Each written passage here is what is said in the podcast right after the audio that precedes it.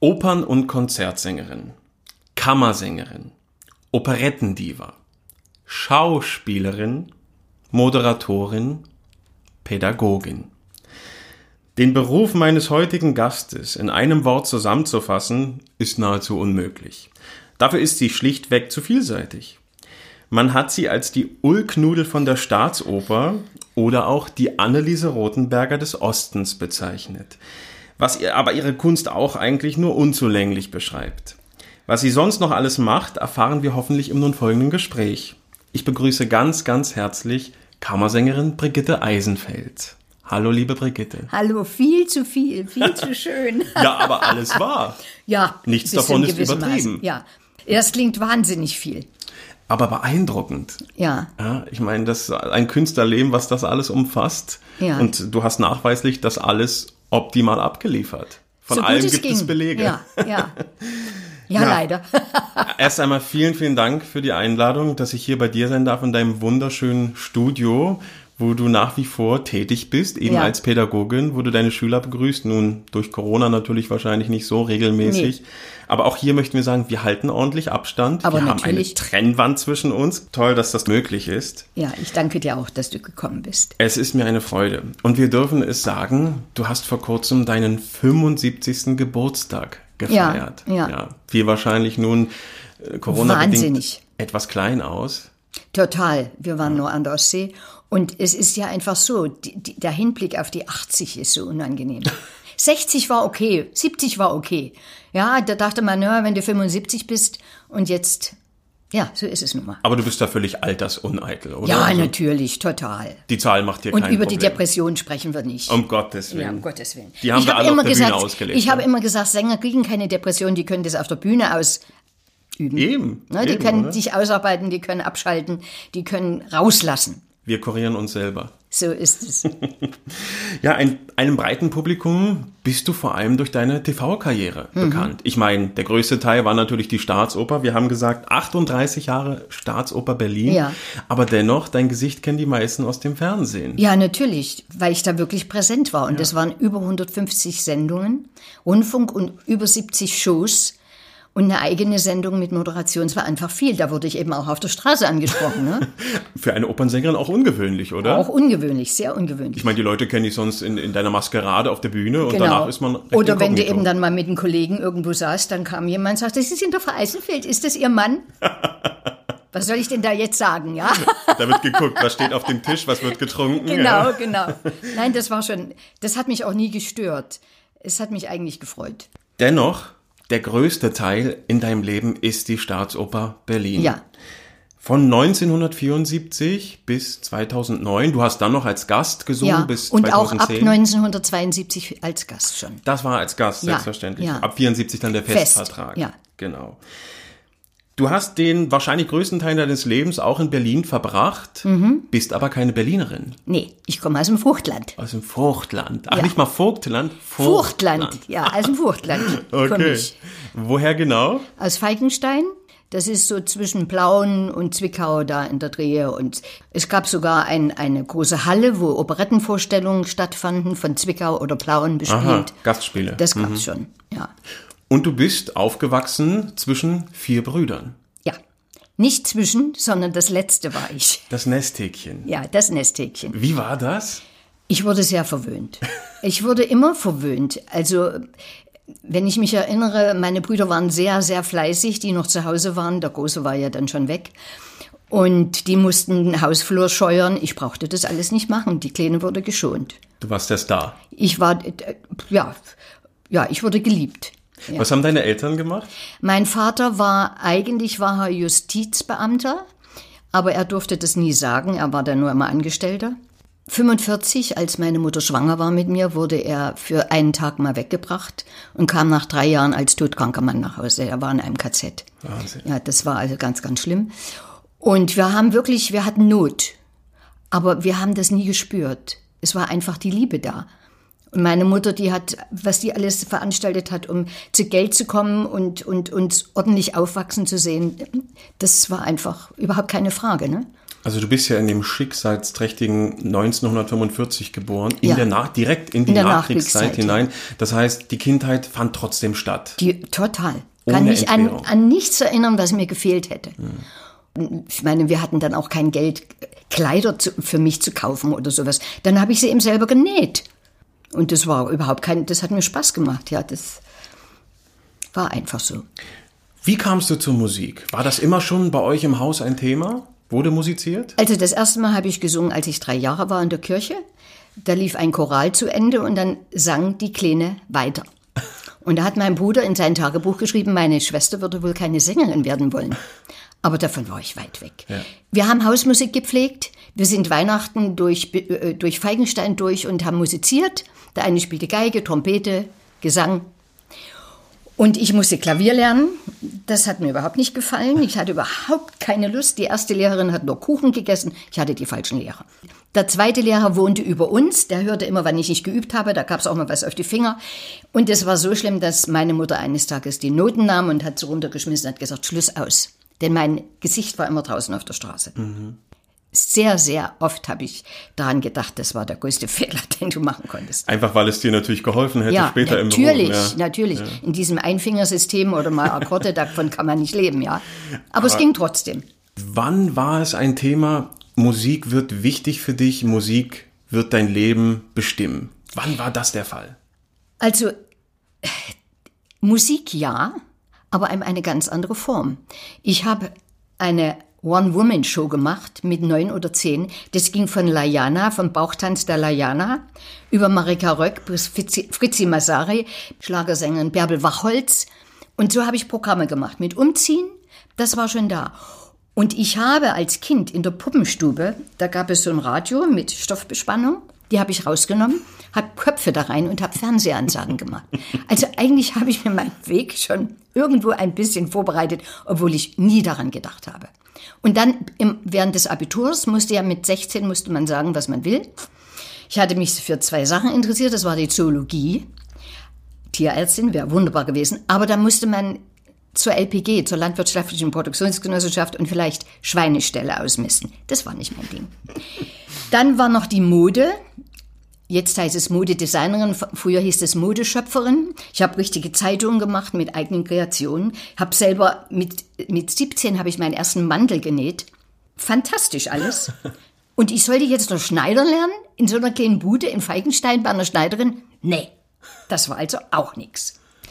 So, und dann, mein Bruder war inzwischen in Berlin und der hatte Gesang studiert bei einer sehr guten Lehrerin, der war im Rundfunkchor. Und da hat er gesagt, dann musst du mal mitkommen zu ihr. Und da bin ich mit 16 nach Berlin. Und sie hieß Katja Veloschade, war Konzertsängerin. Die konnte mit 60 noch ein dreigestrichenes F singen. Hat mir unheimlich imponiert. Und die sagte, na gut, vielleicht können wir aus dir eine Sängerin machen. Ich hatte gerade mein C. Mehr hatte ich nicht. Und sie fing an, mit mir zu arbeiten. Und da gab es zum Beispiel, ich habe die ganze Technik, das habe ich noch alles aufgeschrieben. Es gab sieben Spannungen und sie hat nur mit Fingern gezeigt. Die sieben, weiß, weiß ich noch, das war die Bauchspannung, also die Stütze. Ja, das ging immer so, eins, zwei, Kopf, äh, Nasenspannung, Mundspannung, Kinnladenspannung, ich weiß nicht, was, was Ist ja alles. fast noch. mathematisch. Ja, und die hat nur gezeigt. Ja, dann habe ich in Dresden vorgesungen. Die haben mich gleich abgelehnt. Die haben gesagt, nee, mit der kann man nichts anfangen. Die muss erst mal singen lernen. An der Hochschule? Ja, in Dresden. Und da bin ich nach Berlin. Eigentlich Chance, ohne Chance. Aber mein Bruder kannte eine Lehrerin durch den Rundfunkchor, die kam auch aus dem Vogtland. Und es gab da wenig Mädchen zu Beginn. Und da hatte ich gesagt, gut, sing mal vor. Und da habe ich vorgesungen, wenn ich an Deutschland denke. Es war ein FDJ-Lied, aber da gab es noch das Deutschland. Und in der dritten Strophe, die habe ich nicht gesungen, da, äh, ich- das muss ich jetzt wirklich mal ablesen, weil das, ich liebe unser Deutschland, ob Elbe, Spree, ob Rhein, es darf auf lange Dauer niemals gespalten sein. Das war damals noch, ja, 63, 64. Und das Zasichel, vogtländisches Lied, da haben die sich sicher halb totgelacht. Und die unglückselige kleine Nadel, die Barbarina. Die Barbarina auf Deutsch, ja. die ich dann ewig immer wieder singen musste, sodass mal eine Regieassistentin sagte an der Staatsoper, die Eisenfeld ist die Barbarina, die Lenin schon gekannt hat. Weil immer wenn eine andere die Barbarina gesungen hat, ist sie nach dem Westen abgehauen. Also muss sie es wieder singen. Und sogar 19 nach der Wende, als ich schon große Partien gesungen habe, kam Sweetner zu mir und sagte, ich möchte so gern, dass Sie die Barbarina in Tokio auf Italienisch singen. Oh, nee, das können Sie mir nicht. Doch bitte machen es mir zuliebe. Ich habe es gemacht. Beim Frühstück nach der Premiere in Tokio, wir sitzen zusammen. Sag ich, na, Ihr Italienisch war fantastisch. Verstanden habe ich kein Wort. Sag ich, und was soll ich jetzt mit der Partie machen? Ja, gehen's gastieren. Ja, was soll man da sagen? Da fällt einem nichts ein. Das, das, es war einfach umwerfend. Aber das war die Barbarina, ja, immer wieder, Barbarina. Damals angefangen. Wann war die Damals letzte? angefangen. Wann durftest du sie dann endlich Ja, das war abgeben? dann in das Tokio. war in Tokio. Ja, in Italienisch. Ich musste, durfte, brauchte sie dann hier nicht mehr singen. Das war dann, glaube ich, weg. Gott sei Dank bist du uns durch andere Partien in Erinnerung. Äh, Ich glaube weniger mit der Barbarina. Da gibt es, glaube ich, ganz andere Kaliber, mit denen man dich Gott sei Dank verbindet. Ja. Also Barbarina ist mir neu, aber schön, dass wir die hinzufügen können. Ja, ja. Also der Bruder war eigentlich schon ein Sängervorbild, ja? Der war ein Sängervorbild, aber er wollte nie Solist werden. Ja. Weil er sagt, er ist zu klein und er hatte eine sehr schöne Stimme. Da gibt es Aufnahmen mit Liedern, wunderschön. aber hat er das, also den Chor beruflich gemacht? Oder Das war hat das er, er, nebenbei? nein, er war richtig Rundfunk, im Rundfunkchor angestellt. Ah, ja. Und das hat er aber dann nicht lange gemacht. Dann hat, ist er mal eingesprungen für einen Sprecher in einem Konzert. Und er hatte ja eine wunderschöne Sprechstimme. Und dann war er Rundfunksprecher bis, ja, viele Jahrzehnte Mhm. Aber er hat noch. maßgeblich dich an die Hand genommen, hat dich zu den entsprechenden Lehrern gebracht. Ja, na, vor allen Dingen, als es dann, als die Hochschule dann begann, 64, dann nach einem Jahr Arbeit sagte diese Lehrerin zu mir, ich schmeiß dich jetzt raus, ich ertrage das nicht, wenn die Hochschule die Lorbeeren erntet und ich gehe leer aus. War völliger Quatsch. Weil du hast an der Hochschule bei einer anderen Lehrerin studiert, als du privat dann ja. natürlich Und unterrichtet damals war es so, wenn das rausgekommen wäre, wärst du geäxt worden. Ja. ja, da durfte man mal niemand Unterricht nehmen. Und das war für mich ein Schlag ins Kontor und sie war für mich Tante Katja und wir hatten einen sehr privaten, guten Kontakt. Und dann hat mein Bruder gesagt, gut, ich kenne niemand, der diese Technik weitergibt. Die hat bei der Ivogyn noch gelernt. Ja. Und da hat er gesagt, dann müssen wir arbeiten. Und dann ging das los. Fünf Jahre Drill. Fünf Jahre. Wann er wollte, kam er. Er hatte ja Nachtdienste durch die Sprecherei, ne, war ja dann unterschiedlich. Und Technik, ein Mikrofon über die Lampe, zu hoch, zu tief, falsch, zu spät. So war das. Aber heute sage ich, es war das Einzige, was mich gerettet hat, Sängerin zu werden. Weil er hat meine Stimme hochgezogen bis zum Ass. Das heißt, das hattest du nicht von Natur. Nein, ich hatte nur gerade in C. Ja. Und er hat es wirklich geschafft mit dieser Technik, von dieser Veloschade. Und da bin ich ihn natürlich, und er blieb mein Mentor bis zum Schluss. Und selbst gestern bin ich mit, ihm- zu ihm noch mit Aufnahmen, ich, wie, nee, nee, nee, das nicht. Ja, das ja, ja, das ja.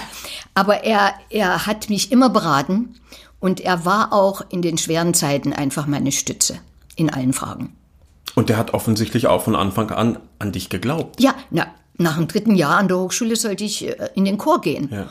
Und da ist er zum Prorektor gegangen und hat gesagt, nee, meine Schwester wird Solistin. Ich weiß nicht, woher er den Glauben genommen hat. Er hat gesagt, sie ein Spätentwickler. Das wird. Und sie haben wirklich ein Jahr mich verlängert. Und nach dem vierten Jahr habe ich dann vorgesungen und dann ist ein Knoten geplatzt. Und da waren alle, aha, da habe ich noch Rosina gesungen. Und die waren, ja, sagten sie das, okay, du kriegst ein Jahr länger. Aber bis dahin warst du eher unauffällig Total. an der Hochschule. Total. Da hat keiner an dich geglaubt Ach, oder keiner. Potenzial gesehen. Ach. Da hat man dich mit Chor abgetan und Ja. meinte, versuch ja. dein Glück dort. Ja. Und dein Bruder hat eben festgehalten und hat gesagt, aus der mache ich was. Ja. Und selbst als ich dann fertig war mit dem Studium, ich hatte eine ganz liebe Lehrerin. Und ich habe dann gesagt, Liebe, ich komme dann nicht mehr zu dir. Und da hat sie mich nur angeguckt, hat sie gesagt, ich weiß. Die hat alles durchschaut. Du hast dich schon hinter den Flügel immer gestellt, weil du anders gestützt hast, als ich es wollte. Sag ich ja. Clever. So war's. Gab es damals schon, gut, äh, in der Studienzeit oder auch davor, Vorbilder, außer jetzt Marika Röck, die genannten, äh, wirklich Opernsängerinnen, die du auf Platte gehört hast, die du, die du auf der Bühne gesehen hast, wo du wusstest, das möchte ich auch. Es war eigentlich auch mein Bruder, der hat mir alle Rundfunkaufnahmen, der hat alles mitgeschnitten auf diesen großen Bändern. Hör dir das an, ob das Sonja Schöner war, ob das die Rodenberger war. Das waren natürlich so Stimmen, womit ich dann aufgewachsen bin. Die erste Schallplatte war von Ingeborg Heistein, Zerbinetta.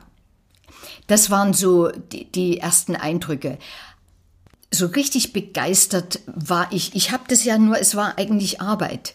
Ja, und, und es kam dann erst, als ich auf der Bühne stand. Dann ist da noch was aufgesprungen, wo ich dachte, jetzt bist du hier richtig. Ich hatte auch drei Vorsingen an der Staatsoper. Das erste noch als Studentin.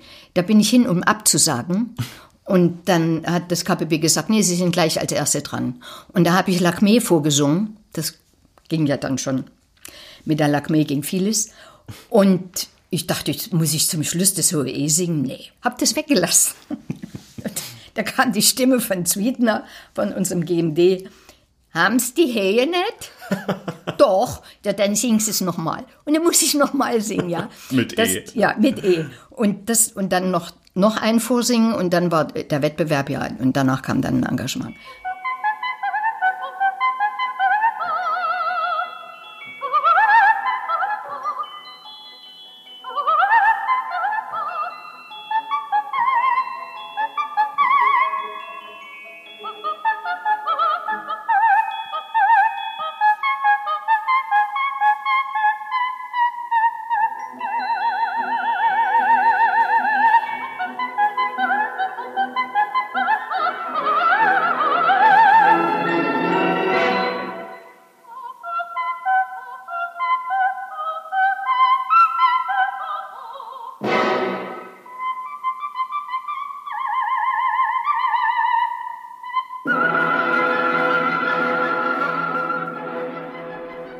Allerdings drei Vorsingen an der Komischen Oper. Die, Aber immer nur intern. Bei Götz Friedrich, Vogtmann oder dann bei Felsenstein. Weil wir 1968, 69 gab es das Bühnennachweisvorsingen. In Weimar, da konnte man allen Dirigenten, allen Regisseuren vorsingen, allen Operndirektoren. Und die haben dann gesagt, wir möchten sie. Und das war damals Rostock, Mühlhausen, glaube ich, ähm, komische Oper, Karl-Marx-Stadt. Und natürlich wollte ich nur an die komische Oper. Ich bin ja auch nur in die komische Oper gegangen, weil die wirklich Theater gespielt haben. Und ein riesiges Erlebnis war für mich Anna Moffo als Violetta. Das war, das vergesse ich mein Leben nicht. Ich saß da in der dritten Reihe und dachte, einmal, aber das wirst du nie. Du bist es nicht, du bist Coloratur-Soubrette. Ulknudel, ne? Das hat mich sehr getroffen. das war noch in der Studienzeit, dieses Erlebnis mit der Das war Oper? noch in der Studienzeit. Ja. Das heißt, komische Oper war eigentlich so dein, dein Traum. Ja, weil dieses Musiktheater, was da gespielt wurde, das war für mich überzeugend. Ich weiß, ich war im Figaro in der, in der Staatsoper, das ist das, was mir jetzt noch so einfällt, da bin ich in der Pause gegangen, so ist mir zu langweilig. Die stehen da nur rum und singen. Stimmte natürlich nicht. Und Mhm. später musste ich in dieser Inszenierung die Barbarina singen. Ja, Da habe ich das alles ganz anders gesehen. Aber das war einfach, die, die, die komische Oper war, das war so eine Werkstatt für Musikregie, Theater, Musiktheaterregie. Singschauspielerin wollte ich sein, ja. Und die Vorsingen dort haben nie geklappt? Ja, ich war viel zu jung. Das war so, dass ich natürlich erst, wie gesagt, an der, an der komischen Oper vorgesprochen habe, als ich diese Angebote hatte. Und da hatte ich ein Gespräch mit Götz Friedrich. Und er sagte, wenn Sie hier bei uns anfangen, werden Sie nur kleine Partien singen. Ich empfehle Ihnen, gehen Sie nach Karl-Marx-Stadt. Professor Ria ist Felsenstein-Schüler und dort werden Sie was lernen. Und das war eine richtige Aussage. Und das war für mich sofort, dachte ich, wenn das klappt, machst es. War nah an Falkenstein, konnte immer nach Hause fahren. Und ja, und das hat ja dann auch geklappt. Und dann wollte mich Felsenstein als Nikolaus in Hoffmann und das war ich überhaupt nicht. Als Niklas? Ja, aber es war eine wunderbare, ein wunderbares Zusammentreffen, diesen Menschen erlebt zu haben, ja, diesen Theatermacher. Das, und ich war fasziniert von der Traviata mit der Arnold damals an der komischen Oper. Das waren im, da, da ist was passiert auf der Bühne. Oder Ritter Blaubart.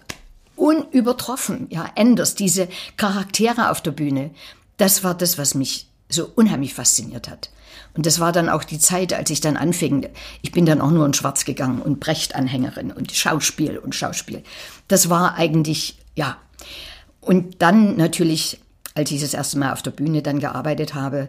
Als ich Riha vorgesungen habe, musste ich um neun zu einer szenischen Probe. Da hat er von neun bis zwölf mit mir eine Aie gearbeitet, die Adele.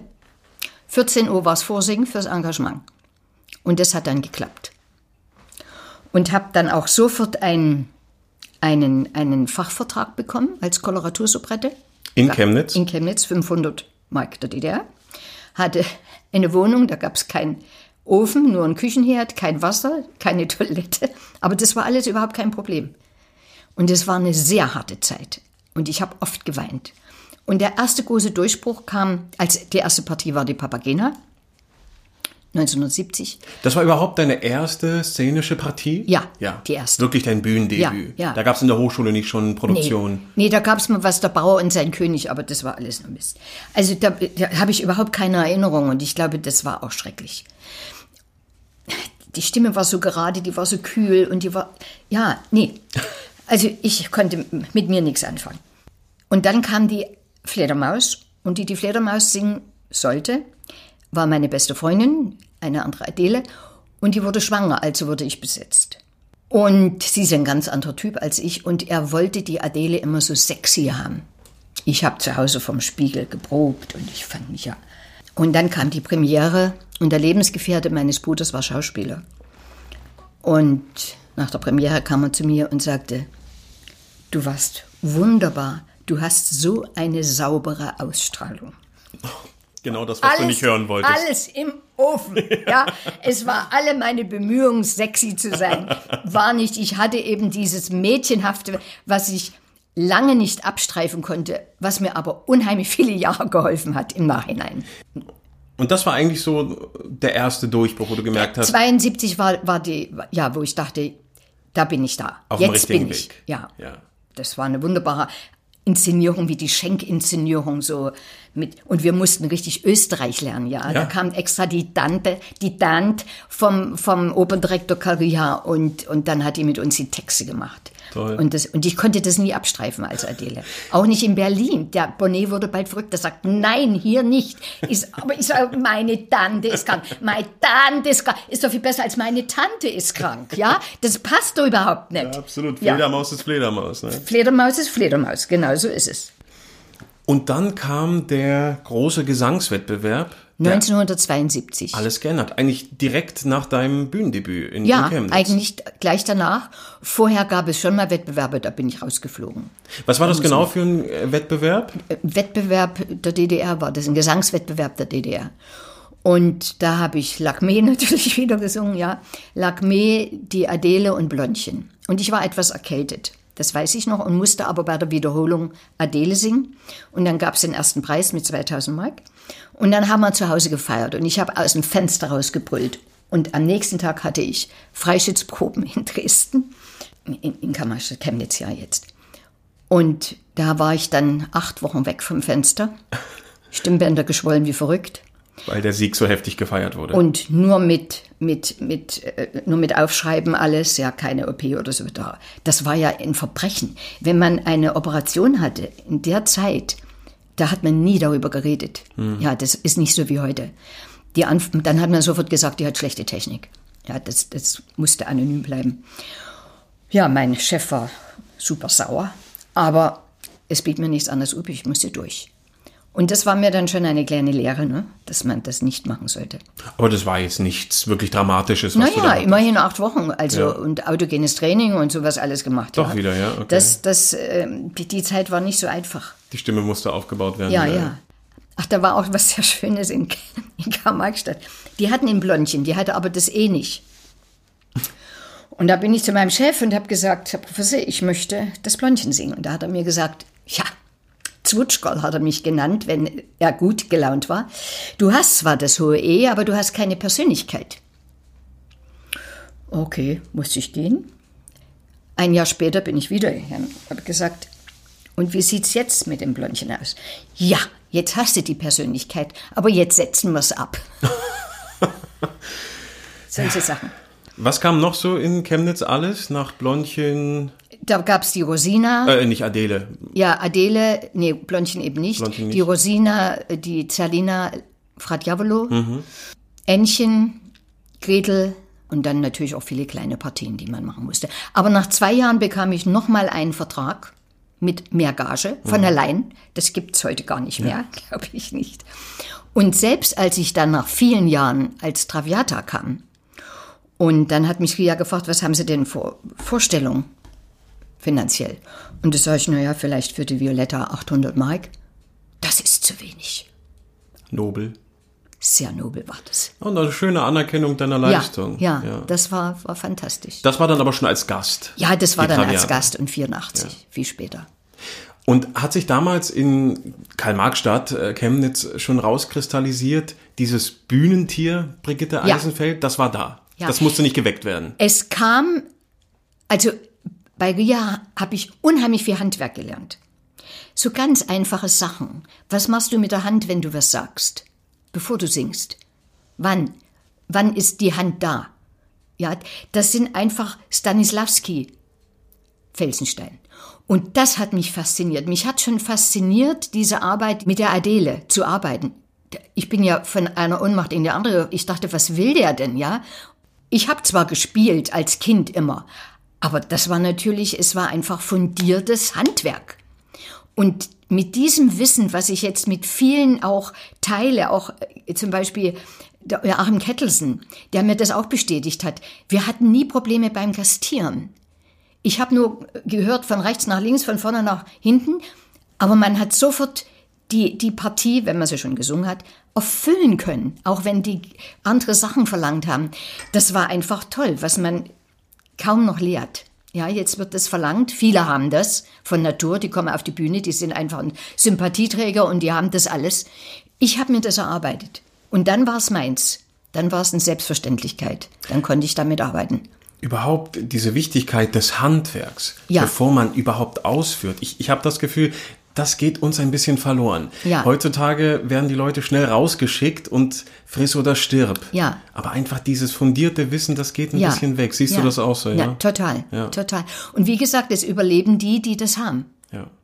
Und es gibt eben wunderbare Stimme, die, Stimmen, die aber keinen Instinkt für das haben. Und die sind verloren. Die können dann wirklich nur ins Konzert. Ich habe gestern erst, weil du vorhin von Maria Ivogün sprachst, habe ich mir äh, ein, ein wunderbares Interview von ihr angehört aus den 50er Jahren, wo sie eben meinte, eben, man bringt als begabter Sänger viel von Natur aus mit, aber gerade das Mitgebrachte muss dann bewusst erlernt werden. So Und ich glaube, das machen wir zu wenig, unsere Generation. Ja, wir ja. verlassen uns drauf, wir haben es, wir Ja. gehen raus und irgendwann geht's dann Ja, nicht mehr. und das passiert ja auch mit vielen Stimmen, die der liebe Gott so beschenkt hat, dass die egal, es, es klingt einfach schön. Und dann gibt es eine Zeit, wenn das Wissen nicht da ist, wie du es machst, dann kannst du es nicht selber vermitteln, weitervermitteln und du bist dann ein bisschen hilflos. Und dann stehen manchmal so Ende 30-Jährige hier, über 40-Jährige und sagen, "Hm, was ist mit mir passiert? Aber das ist meist so, so ist meine Erfahrung in 30 Jahren jetzt, dass das einfach Stimmen waren, wo alles da war und wo jeder was sagen konnte. Und das wurde auch umgesetzt und wurde auch gemacht. Aber das Bewusstmachen von bestimmten technischen Vorgängen, das passiert eben selten. Ist dir selbst einmal, wenn man sagt ja immer in einem Sängerleben, einmal mindestens ereilt dich eine Stimmkrise. Bist du verschont geblieben? Die Stimmkrise hatte ich nicht, aber ich habe etwas mal gemacht. Das war eine Rundfunkaufnahme. Gott sei Dank keine Live-Übertragung mit Mozart-Liedern und Arien. Und ich kam einen Tag zuvor von einer großen Tournee aus der Tschechoslowakei. Und das war einfach zu viel. Ich stand am Flügel, ich konnte mich kaum noch halten. Und da haben die dann gesagt im Rundfunk, wir kennen Frau Eisenfeld, wir können das nicht senden. So schlecht war das. Und das war für mich eine Lehre. Und dann gab es natürlich auch Momente in meinem Leben, gerade in Karl-Marx-Stadt, wo man dann eben auch mal lebt und liebt. Und dann war mein Bruder mal in einer Vorstellung Barbier, dann ist mir auch so ein F da oben abgekiekst. Und da kriegte ich dann einen Brief Vom Bruder. vom Bruder. War das umsonst? Ja, und das hat mich dann wieder zusammengeschüttelt. Und das muss man dann auch mal haben. Ja, das geht ja ganz schnell. Ja, wenn du, ja, dann ist es nicht so wichtig. Und aber das wurde ja dann an der Staatsoper war das ganz anders. Ja. Da war da einfach eine ganz, da war die Anforderung an einen selbst war so hoch, neben diesen tollen Sängern zu stehen. Denn wir hatten ja noch Ehrfurcht vor den Sängern. vor der alten Generation. Und ich weiß, bei meiner ersten Papagena an der Staatsoper, da stand die erste Dame, Jutta Vulpius, und sagte zu mir, na Kindchen, na, da möchte ich mal sehen, was du kannst. Ja, das Dann mach man- mal, ja. Dann mach mal. Und der Name war dir sicherlich auch ein Begriff da schon. natürlich, ne? Ja, natürlich, die von Platten Vulpius, und, und, und das, das war alles, ja, ja. Ich habe gesehen, der Tamino war Peter Schreier schon in dieser ersten Vorstellung. Ach, wirklich? ja, ja, ja, Weiß ich habe es im Archiv gelesen. Ja, ja, ja. Das Schreier war schon dein erster Tamino direkt im Debüt. Toll. Auf jeden Fall nach dem Wettbewerb in der DDR kam dann endlich die Staatsoper. Ja, da kam das erste Angebot für 72, die beiden Pädagogen von Mendelssohn im Apollosaal. Und dann gab es die Barbarina und dann gab es das Entchen, womit ich auch in Berlin gastiert habe, von Karl-Marx-Stadt aus noch. Und als ich dann zurückkam nach Karl-Marx-Stadt und hatte wieder mein Entchen zu singen, da stürmte der Chef Professor Ria in meine Garderobe. Du hast gespielt wie Susi Schuster. Susi Schuster war so eine, ja, was, Schuhblattlerin oder so, Ja, eine, ja. so eine Mundart-Sängerin, ja, mit Jodeln. Ich glaube, Jodlerin war sie. Er war so sauer, er mochte nicht, dass wir gastieren. Ja. Okay. Und ich hatte zum Beispiel auch ein Angebot, in Leipzig vorzusingen, als ich schon bei Ria war. Er hat es einfach schlicht verboten. Er hat gesagt, nein, ist zu früh. Er wollte euch behalten. Ja. Der hat mich angeschrien, was ich mir einbilden würde, ja. Wie war das für die Kollegen dort? Plötzlich geht die Kleine nach Berlin und ist dort. Die waren, ich habe die eigentlich nur in ganz zauberhafter Erinnerung. Also das, also so mit denen ich Kontakt hatte dort, die haben mir das alles so gegönnt und die haben sich so gefreut, als ich zurückkam mit der Violetta zehn Jahre später. Also das war, das habe ich dort überhaupt. Und das war auch mehr eine Familie. Wir saßen nach den Vorstellungen mit den Dirigenten, mit den Regisseuren im Club und haben über die Vorstellung gequatscht und was machen wir besser und das war schlecht und das, das war einfach so. Und ich war auch ein unheimlicher Lachwurzen. Das war ganz schlimm. Wir hatten einmal Barbier und mein Bartolo, wir haben gemacht, ach Mama, ich sage es dir, von Adolf Ottern, ne? da, da, di, da, di, da, mit Flöte, Cembalo. ah, die, die, die als Lehrstunde. Einlage? Ja, ja, Ja. ja. Und er hatte eine Flöte, die war von der Requisite zusammengesetzt. Vielleicht haben sie keine echte, ich weiß es nicht, was da war, oder Geldknappheit. Und mitten in den Koloraturen fliegt das Vorderteil der Flöte weg. War natürlich nicht geplant. Nein, das war nicht geplant. Und wenn wir uns angesehen haben, haben wir gelacht, wir sind auseinandergegangen, wir sind zusammen. Publikum fing an zu lachen, das Orchester. Und der Dirigent hat dann mit seinem Taktstock geschmissen, weil er war wütend. und dann sind wir abgegangen und dann sind wir da auf die Bühne und haben uns jeder getrennt gestellt. Und dann, dann war das gut. Mit Abgang. Ja, Das wir ist ja dann schon eine nicht mehr. große Kiste, ja. Wir konnten nicht mehr. Wir haben, ach, Mom, war das schon weg, ja. Und, und er war auch schon Lachwurzen und er hat sich so zusammengerissen und ich sah das immer noch, wie das alles vibrierte im Gesicht. Und das war nicht machbar. Aber ich, das Publikum hat euch wahrscheinlich geliebt. Die haben, dafür. die haben sich gefreut, die haben gelacht und das Ja. Orchester auch, bloß der Dirigent nicht. ja. Hat er das Konsequenzen? Nein, Nein. nein, nein. Er hat mich dann noch nach der, nach der Vorstellung zusammengeschissen. Aber, aber ich, ich, das ging einfach nicht und das ist mir öfters passiert. Erzähl, was kam da noch so? Nee, es war zum Beispiel auch in der Fledermaus. Da trat der Dr. Falke auf, eigentlich im, im Frack, Mantel und Frack, zur Premiere. Und er tritt auf, wirft den Frackmantel ab und steht in seinem Chemisett da. Nee, da war's, au- es ist lächerlich, aber es war einfach aus. Ja, Ja, ja. Oder einmal habe ich gedacht, meiner Konstanze guckte mich mein Basser so an und ich folge dem Blick und da rutschte mein Unterrock. Das war furchtbar, denn in der Szene zu verlachen, das ging nicht. Das hat mich sehr viel Kraft gekostet, da durchzustehen. Ich verlache, ich verlache. Verlachen, ja, genau.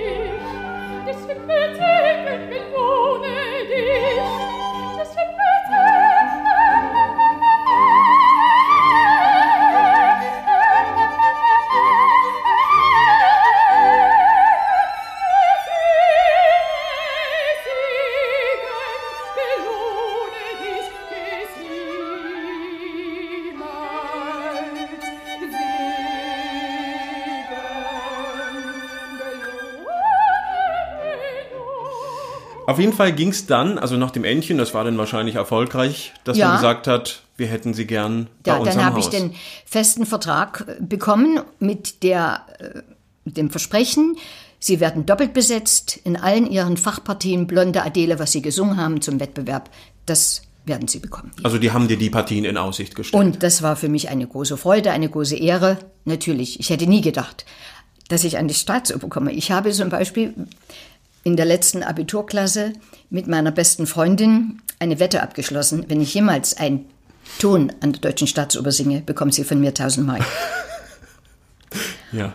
Und nach, ich weiß nicht nach wie vielen Jahren, da gab es eine Sendung im Fernsehen mit Lippi, mit, mit Lippert. Lippert, ja. Und da wurden Gäste eingeladen, Überraschungsgäste. Und da kam die ganze Geschichte raus. Und die hat am selben Abend von mir noch die 1000 Mark gekriegt. Du hast das eingelöst. Ich habe es eingelöst. Sie haben sich eine Tür davon gekauft. Im neu erbauten Haus, ja. Siehst du, es hat Ja. alles seinen Ja. Sinn. Und dann, wie war das? Du warst an der Staatsoper, ich meine, damals zu DDR-Zeiten, es war das erste Haus im Land sicherlich, oder? Ja. Es gab nichts Vergleichbares. Ja. Dresden vielleicht noch. Ja, Dresden noch. Aber die Staatsoper war die Staatsoper. Ja. Wie war das für dich? So blutjung an diesem Haus neben all diesen Künstlern. Das war einfach ein Leuchtturm. Ja, und wir, also ich hatte unheimlich Respekt vor allen. Also wirklich Ehrfurcht. Und das waren ja auch ganz tolle Leute. Ich meine, Adam Schreier, auch die, die Casa Petra und ich, die Renate Hoff. Das waren ja alles Neukirch. Das waren ja alles wunderbare Sänger. Ja. Ja, die Baritöner. Also ich, ich komme gar nicht, ich weiß noch, weiß gar nicht, ich habe mit so tollen Leuten, Leuten auf der Bühne gestanden, auch in kleinen Partien, wo ich das, da müsste ich nachgucken. Es, es waren immer, es waren immer große Anstrengungen und auch Ängste und Lampenfieber, da bestehen zu können. War Lampenfieber generell ein Thema bei dir? Oh ja. Ja? Ja. Bis zum Schluss. Bis zum Schluss. Und zum Schluss immer schlimmer. Je kleiner die Partien wurden und je seltener, da habe ich das erstmal zu schätzen Ja. gewusst, was kleine Partien eigentlich bedeuten. Ja. Drei Sätze und eingeschmissen war's das. Ja, natürlich. Ja, das, das ist einfach so. Ja. Du hast keine Entwicklungsmöglichkeiten. Keine Entwicklungsmöglichkeiten mehr. Nein. Aber hast du dann Tricks gehabt oder hast du einfach damit gelernt zu leben? Dass Ich habe einfach gelernt zu leben und je nachdem, mal wurde gebetet, mal wurde ein Haufen Tee getrunken, mal äh, war ich ganz ruhig, dann war ich wieder völlig hysterisch. Das hilft dann eher, mal richtig rauszugehen vorher. Und dann hat mir mal einer gesagt, das war ein Gastspiel in Japan, ganz tief durchatmen und alles raus und sofort auf die Bühne. Das half dann mal bei einer Eie. Aber das nächste Mal glaube ich wieder nicht. Also es, so richtiges Rezept Ja. hatte man nicht. Aber ging auch mal wirklich was in die Hose? Ich meine, wir haben jetzt über die ganzen Lachsachen gesprochen, aber gab es wirklich Pannen? Also Oder, oder wo, wo wirklich? nein, eigentlich nicht. Ich war vielleicht dann, wenn ich aufgeregt war, dann war die Stimme zittrig am Anfang. Aber so nach, einer, nach ein paar Minuten wurde ich dann ruhiger. Ja. Ich habe die, die, die Rollen und die Figuren zu sehr geliebt. Ich habe mich da auch dahinter versteckt. Ich war ja auch sehr schüchtern. Ich war wahnsinnig schüchtern. Ich habe mit 40, mit 40 wurde ich noch rot, wenn ein schlechter Witz erzählt wird. Ich habe mich da immer so geärgert. Aber ich habe mich wirklich diese Schüchternheit auf der Bühne gelernt abzulegen. Und, und dadurch, dass ich natürlich auch wenig Entgegenkommen gespürt habe von Seiten der Oper, dann der Staatsoper, dann war das natürlich noch ein bisschen Wasser auf der Mühle. Dann war natürlich jede Vorstellung, du musst dich beweisen, du musst dich beweisen, damit du nicht angreifbar bist. Das war einfach dann so. Ja. Du kamst dann mit großen Hoffnungen an die Staatsoper, in deinem Fach eingesetzt zu werden, eben dort anzuknüpfen, wo es in Chemnitz aufgehört hat. Tatsächlich, in deiner ersten Spielzeit blieb es dann aber bei der besagten Papagena, der Barbarina, der Esmeralda, der Ida, von der wir Ja, wissen, die das war hat, der größte Schock. von der wir wissen, die hat genau einen Satz, Ja. solistisch. Oder zwei Sätze und den muss ich dann noch in Sächsisch sagen. ich habe mich jedes Mal geschämt. Zum Glück äh, lief die Vorstellung nicht sehr lange, die Produktion. Als die Frau Berghaus merkte, dass ich aus dem Vogtland komme, ich möchte richtig Sächsisch. Und da musste ich, als würde ich in, in den Orchestergraben reinbrechen. Ich, du konntest ja auch einen Hals nie voll genug riechen. Und ich habe mich jedes Mal so geschämt. Es, es war furchtbar. ja. Keine. Chance auf Adele. Ja. Und die Gretel war dann noch die größte Partie. Das war dann auch noch die größte, aber die wurde dann später auch mir weggenommen. Da bekam ich dann nur noch Taumännchen. Komischerweise 1974 durfte ich Gretel singen und dann später war die Stimme plötzlich nicht mehr groß genug. Das heißt, die Versprechen waren groß, die Einhaltung eher nicht. Woran Mhm. lag's? Ich glaube, dass es daran lag, dass ich, ich rechne jetzt nicht die ersten Jahre, da war ich sicher auch noch nicht so überzeugend, wie vielleicht die Doppelbesetzung, die eine sehr gute Koloratursopran war. Aber das lag natürlich daran, dass meine Familie, also meine Geschwister, im Grunde genommen Staatsfeinde der DDR waren. Der erste Bruder ist 1968 nach dem Einmarsch in Prag vors Theater in Halle gegangen und hat äh, Flugblätter verteilt, wird ein Lenin-Zitat, was eine Annexion ist, und ging danach ins Gefängnis. In der Zeit habe ich sehr viel erlebt, das will ich alles gar nicht erzählen. Ich habe meine Brüder über alles geliebt, liebe sie auch noch, und ich war stolz auf sie, dass gerade der Bernd, dass er diese Kraft hatte, auch sein Zwillingsbruder und, und mein Malerbruder, dass die die Kraft hatten, gegen dieses System aufzustehen und etwas anderes, was Besseres zu wollen. Aber ich hätte nicht die Kraft dazu gehabt. Und als mein Mann dann auch noch, als ich ihn kennenlernte, der dann auch noch in diese Bresche sprang, da war für mich entweder weggehen oder ich muss meinen Beruf aufgeben. Du hattest Angst um deinen Beruf. Und ich hatte einfach wahnsinnige Angst. Das war mein Leben, dieser Beruf. Und wenn man keine Kinder hat, das hat einfach nicht funktioniert, dann ist es ja auch noch eine Sache, ja, dass man dort, wo man glücklich ist, und dann haben manche gesagt, na versuch's doch mal im Westen. Ich bin nicht gut genug für den Westen. Das war immer in meinem Kopf. Warum, warum ist denn niemand gekommen? Obwohl ich habe das nicht gehört oder nicht hören wollen. Ich habe etliche Sachen, die ich weiß. Das ging beim ersten Wettbewerb 1975 los, 1976, wo ich Angebote hatte, Salzburg äh, zu einem Wettbewerb von Rolf Weikert zum Beispiel. Da wollte mich sofort mit nach Bonn nehmen als Despina. Es gab einen ganz tollen Agenten, ich weiß nicht mehr, wie er hieß, Schulz. Der hat gesagt, ich mache alles für Sie. Wir durften ja gar nicht vorsingen. Und ich habe erst habe ich gesagt, ich darf Ihnen nicht vorsingen. Er sagt mir. Und dann haben wir das gemacht. Er sagt, ich nehme Sie mit. Aber das, das war kein Thema für dich. Du wolltest nicht raus. Ich hatte keine Traute. Ich habe es nicht. Ich ich habe ich hab mir selber nicht vertraut. Und ich dachte auch, ich werde nie wieder so einen guten Lehrer finden wie mein Bruder. Und der mich auch stützt. Meine Mutter war noch in Berlin, aber sie hat immer gesagt, ich wäre ja mit dir mitgegangen. Aber das waren, und immer wenn ich dann auch bei Gastspielen, immer wenn ich wieder einflog in, in Schönefeld und ich wurde immer so gefilzt, das ganze Ensemble war durch. Und ich wurde immer so durchsucht und das hat so lange gedauert, dass ich dachte, bist du wiedergekommen? Und als ich natürlich dann meinen Mann kennenlernte, war das sowieso keine Frage mehr. Das wäre gar nicht gegangen, weil mein Mann, den hätten sie nie rausgelassen. Ja, das, der hat auch seinen Job dann verloren als stellvertretender Direktor. Und der ist 1982 äh, 82 hat er dann einen Schnitt gemacht und da ging dann gar nichts mehr. Ja. Aber deine Brüder selbst sind nicht in den Westen gestrebt, die wollten im Land bleiben die und was wollten verändern. im Lande was, ja, und mein, mein, eben der Bernd Eisenfeld, der durfte dann nicht, nachdem er aus dem Gefängnis rauskam, zweieinhalb Jahre, er durfte nicht studieren, er hatte überhaupt keine Chance mehr gehabt. Und, und dann hat er eben den Ausreiseantrag gestellt. Und der, mein Malerbruder, der durfte nicht mehr ausstellen. Ja, weil er nicht die sozialistische Kultur gemalt hat, den sozialistischen Menschen. Und mein dritter Bruder wollte nie weg. Der hat in Dresden innerhalb der Kirche sehr viel gearbeitet. Und als dann die Glasnost-Zeit kam und das alles, und der wurde rausgeschmissen innerhalb eines Tages mit zwei Kindern. Und aber ich stand dazu. Ich stand zu meinen Geschwistern. Und wie gesagt, ich, ich hätte gerne die Kraft gehabt, ja. Aber für dich hätte es natürlich sofort berufliche Folgen gehabt. total, ne? ja, total. Dann würden wir wahrscheinlich heute nicht hier sitzen. Nein, Ja. nein, nein. Ja. Denn die sind, leben nicht mehr und teilweise und sehr, sehr krank. Und das war. Drei deiner Brüder haben ja dann auch die DDR verlassen. Ja. Ich glaube nicht ganz freiwillig auch. Die wurden dann. Naja, vor allen Dingen der dritte, Peter Eisenfeld in Dresden, der wurde richtig rausgeschmissen. Da gibt es, er hatte ein Buch geschrieben und da hatte das Zitat rausschmeißen von Mielke persönlich. Er wurde rausgeschmissen. Er hat zu viel bewirkt. Die, die Wohnung von ihm wurde regelmäßig von der Stasi besucht. Also der hat sehr viel durchgemacht. Und die haben, ich weiß nicht, wie viele Aktenseiten sie haben, wie viele EMs die hatten. Aber sie waren im Einzelkämpfer, sie gehörten zu keiner Gruppe.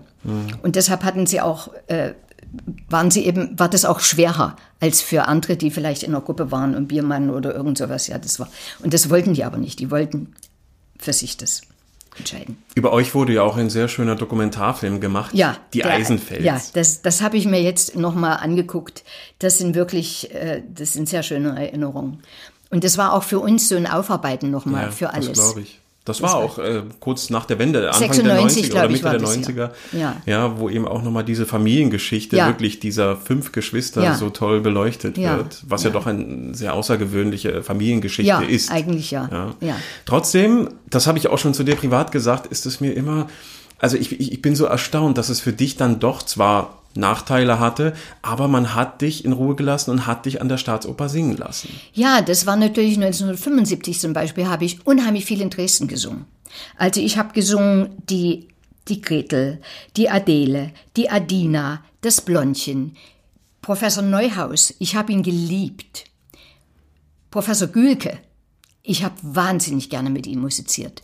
Das waren so Sternstunden. Oder ich habe in Leipzig gastiert. Ich habe ich hab ja so viel gastiert mit der Adele quer durch die Republik. Und das hat mir natürlich auch geholfen. Dein Ja. Ansehen zu Ja. stärken. Und ich hatte eben auch, das ist, sind eben solche Sachen, die allen widerfahren. 1975 hatte ich ein Vorsingen bei dem Oratorienfachmann in der DDR, das war Professor Koch. Da gibt es die ganzen Oratorieneinspielungen mit ihm. Und ich habe ihn vorgesungen und er wollte mich 1975 aufbauen. Und ich habe ein Konzert in der Kongresshalle gesungen. Das war so lustig. Da kam dann eine Frau danach und sagte, ich habe sie an ihrem Abendkleid wiedererkannt. Ich hatte nur eins, ja. und äh, mit Mia Speranza Adorata, mit den großen Konzertarien. Und dann war eine Arie schlecht.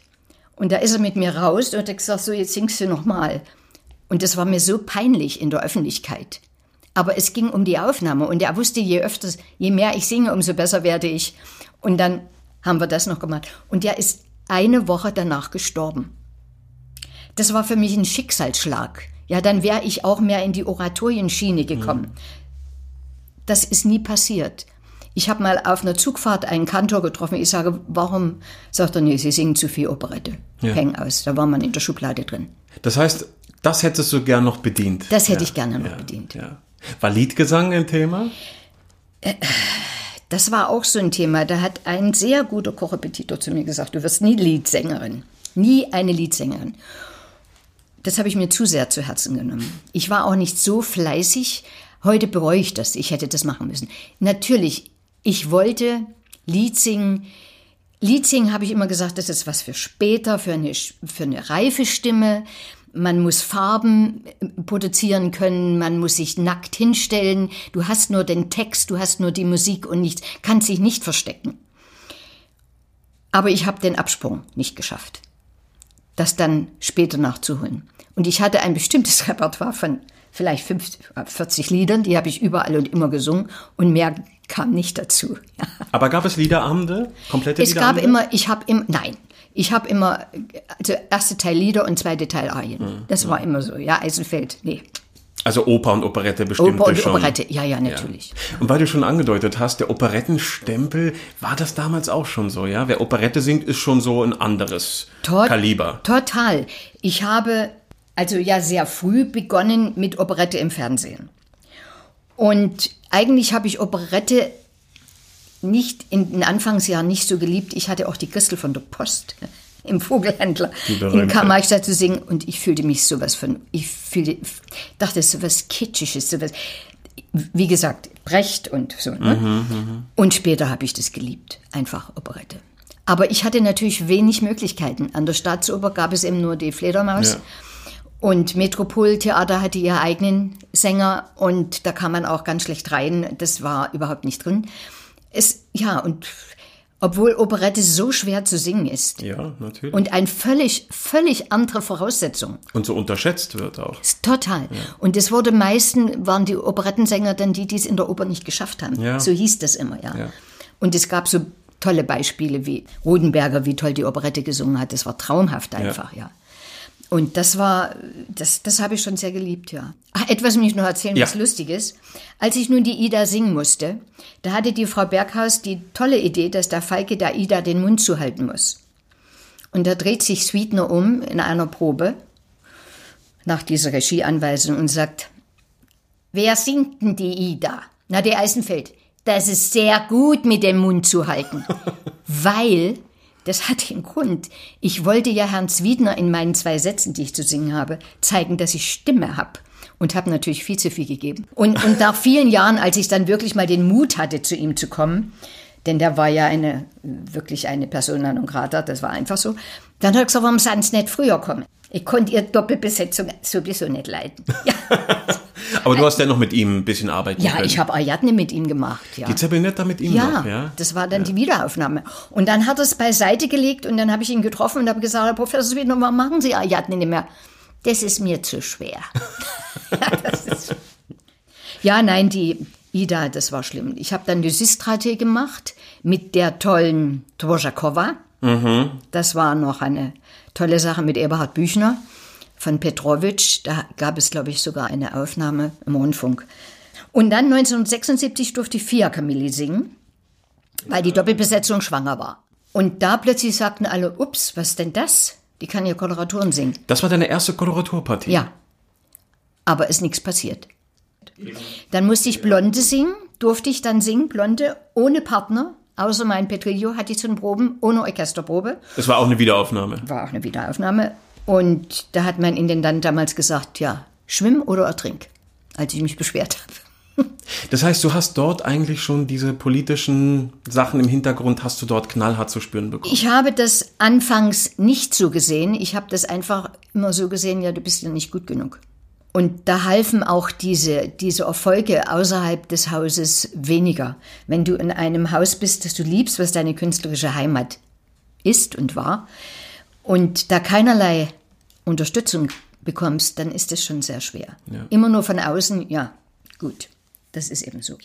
Und dann musste ich 1979, auch weil die andere das abgegeben hatte, sie wollte nicht im Tütü auf die Bühne, musste ich kurzfristig, ich war als Najade besetzt, die Zerbinetta lernen.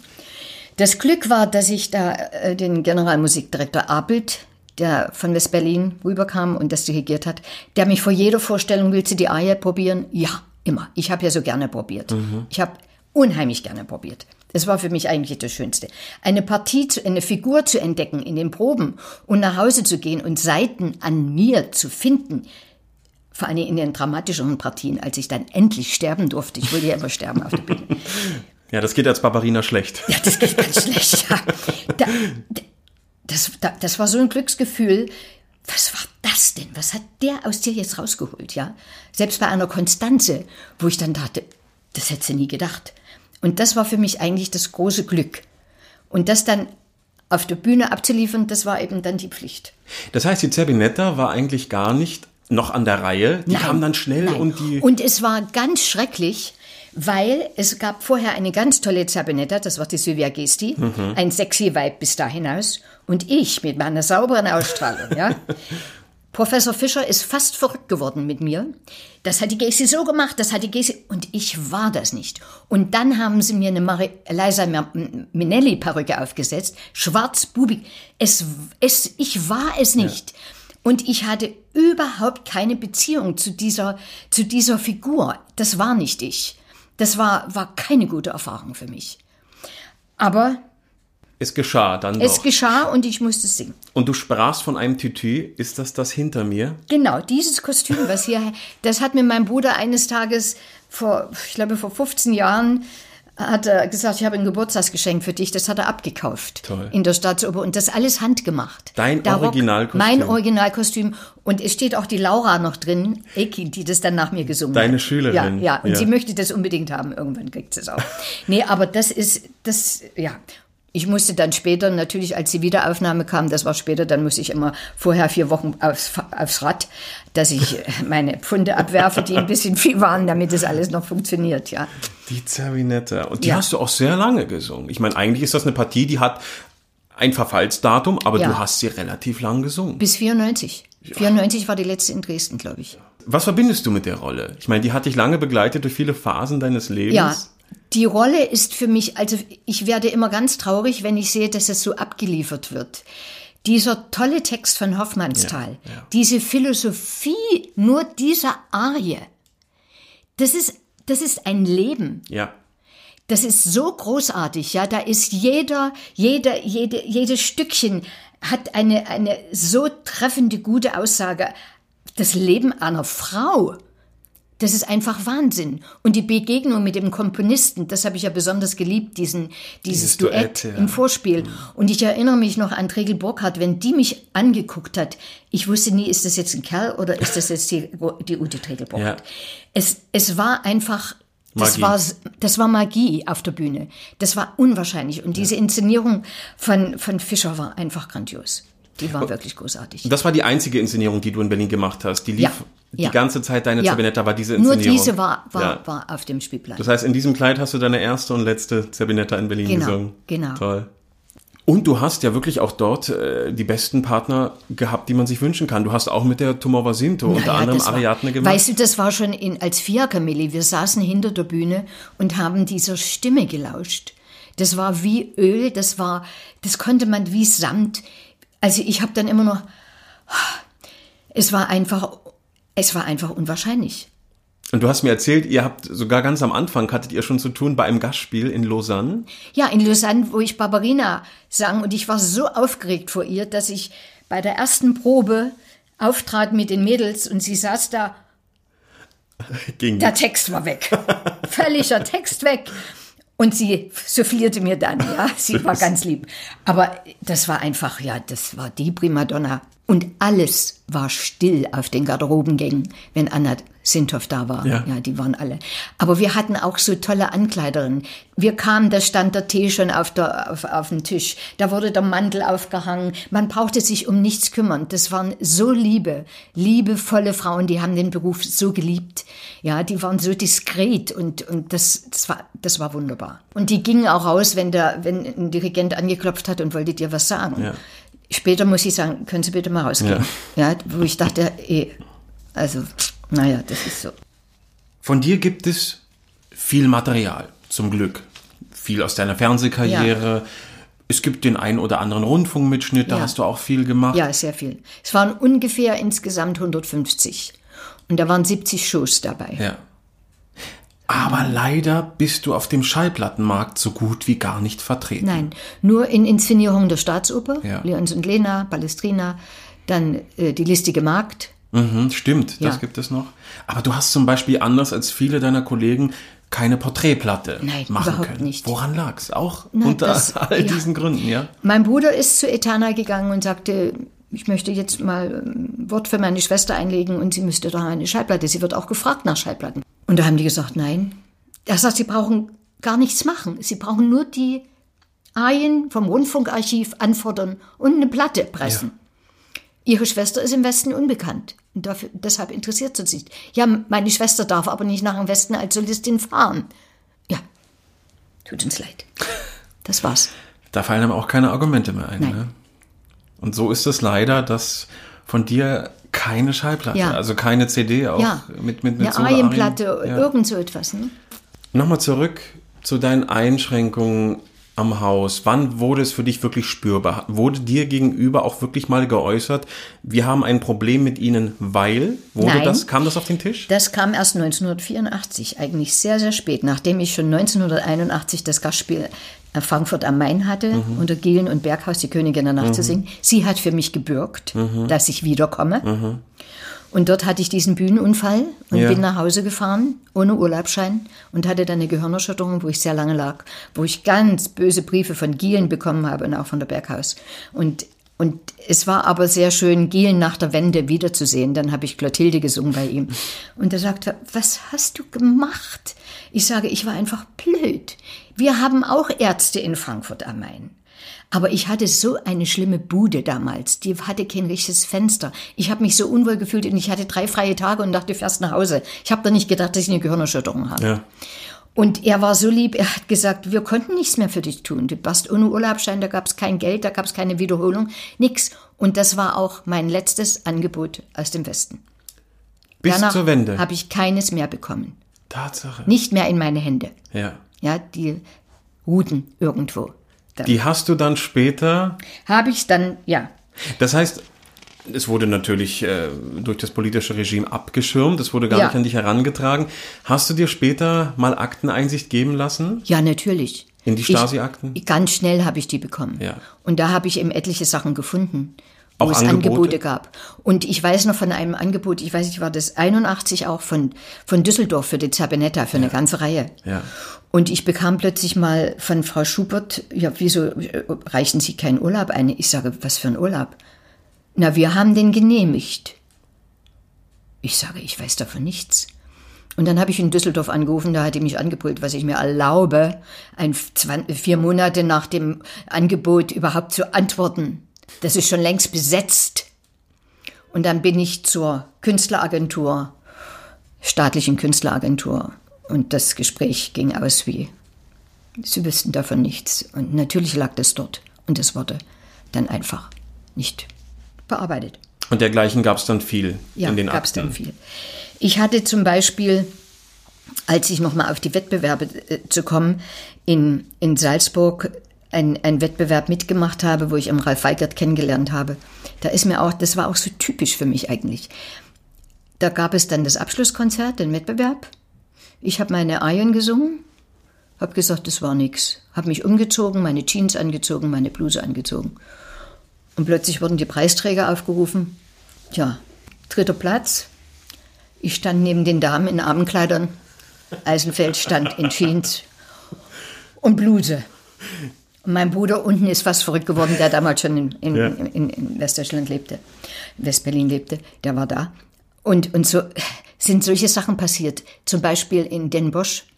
Nach dem zweiten Durchgang schrieben alle Zeitungen, die Ostdeutsche wird es gewinnen.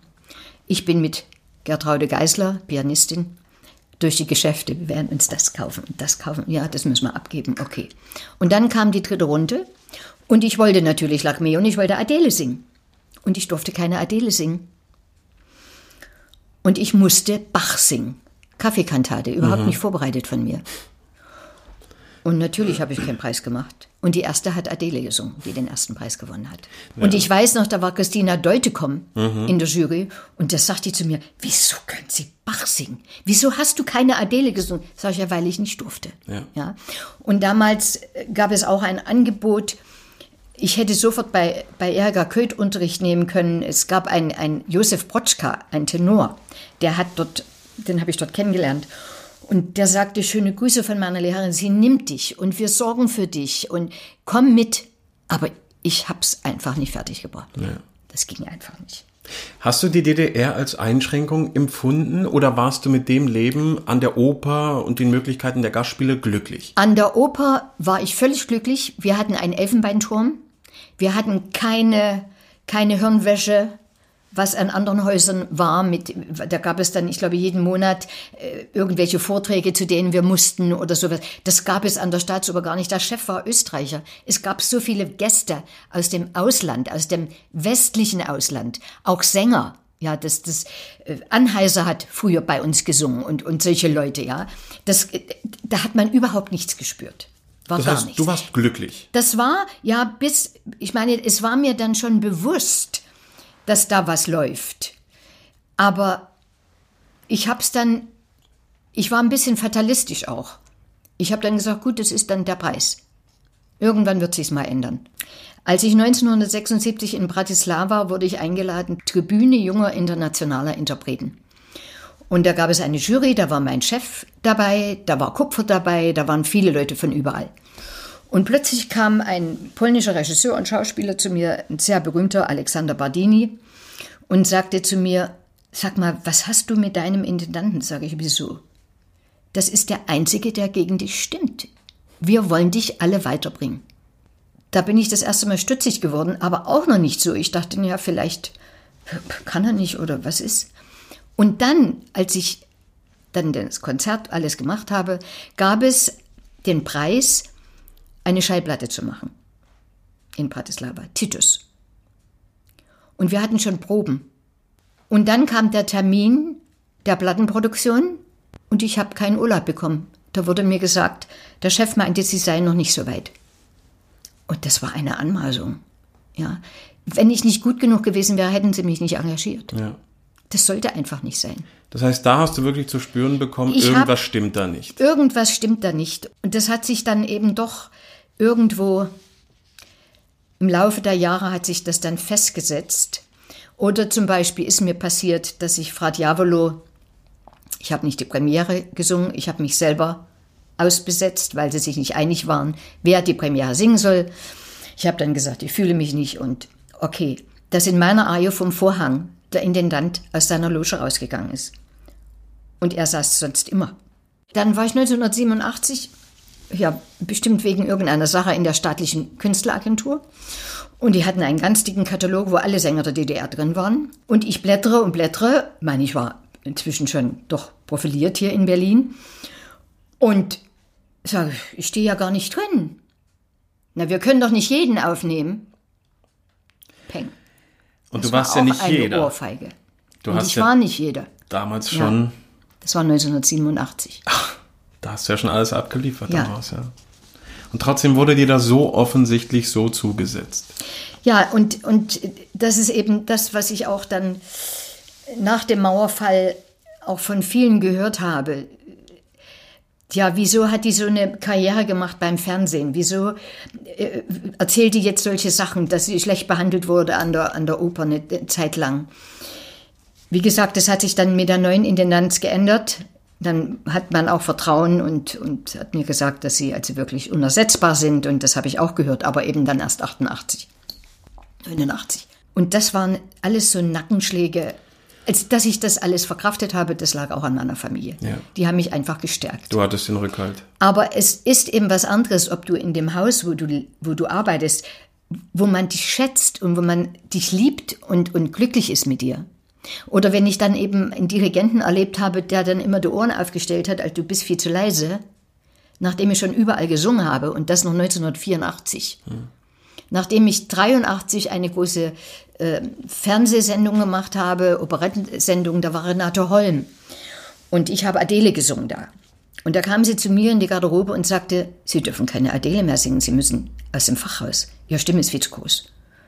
Und ich spürte das, aber ich wusste nicht wie. Ich habe es nur gemerkt beim Blondchen, dass ich dann, dass dann Merzendorfer, der manchmal dirigiert hat, dann immer sagte, du, es sind viel zu laut, viel zu laut. Es war bestimmt nicht schön, weil ich einfach dachte, ich muss ja laut singen, damit ich in meine Konstanze singen darf. War völlig falsch gedacht.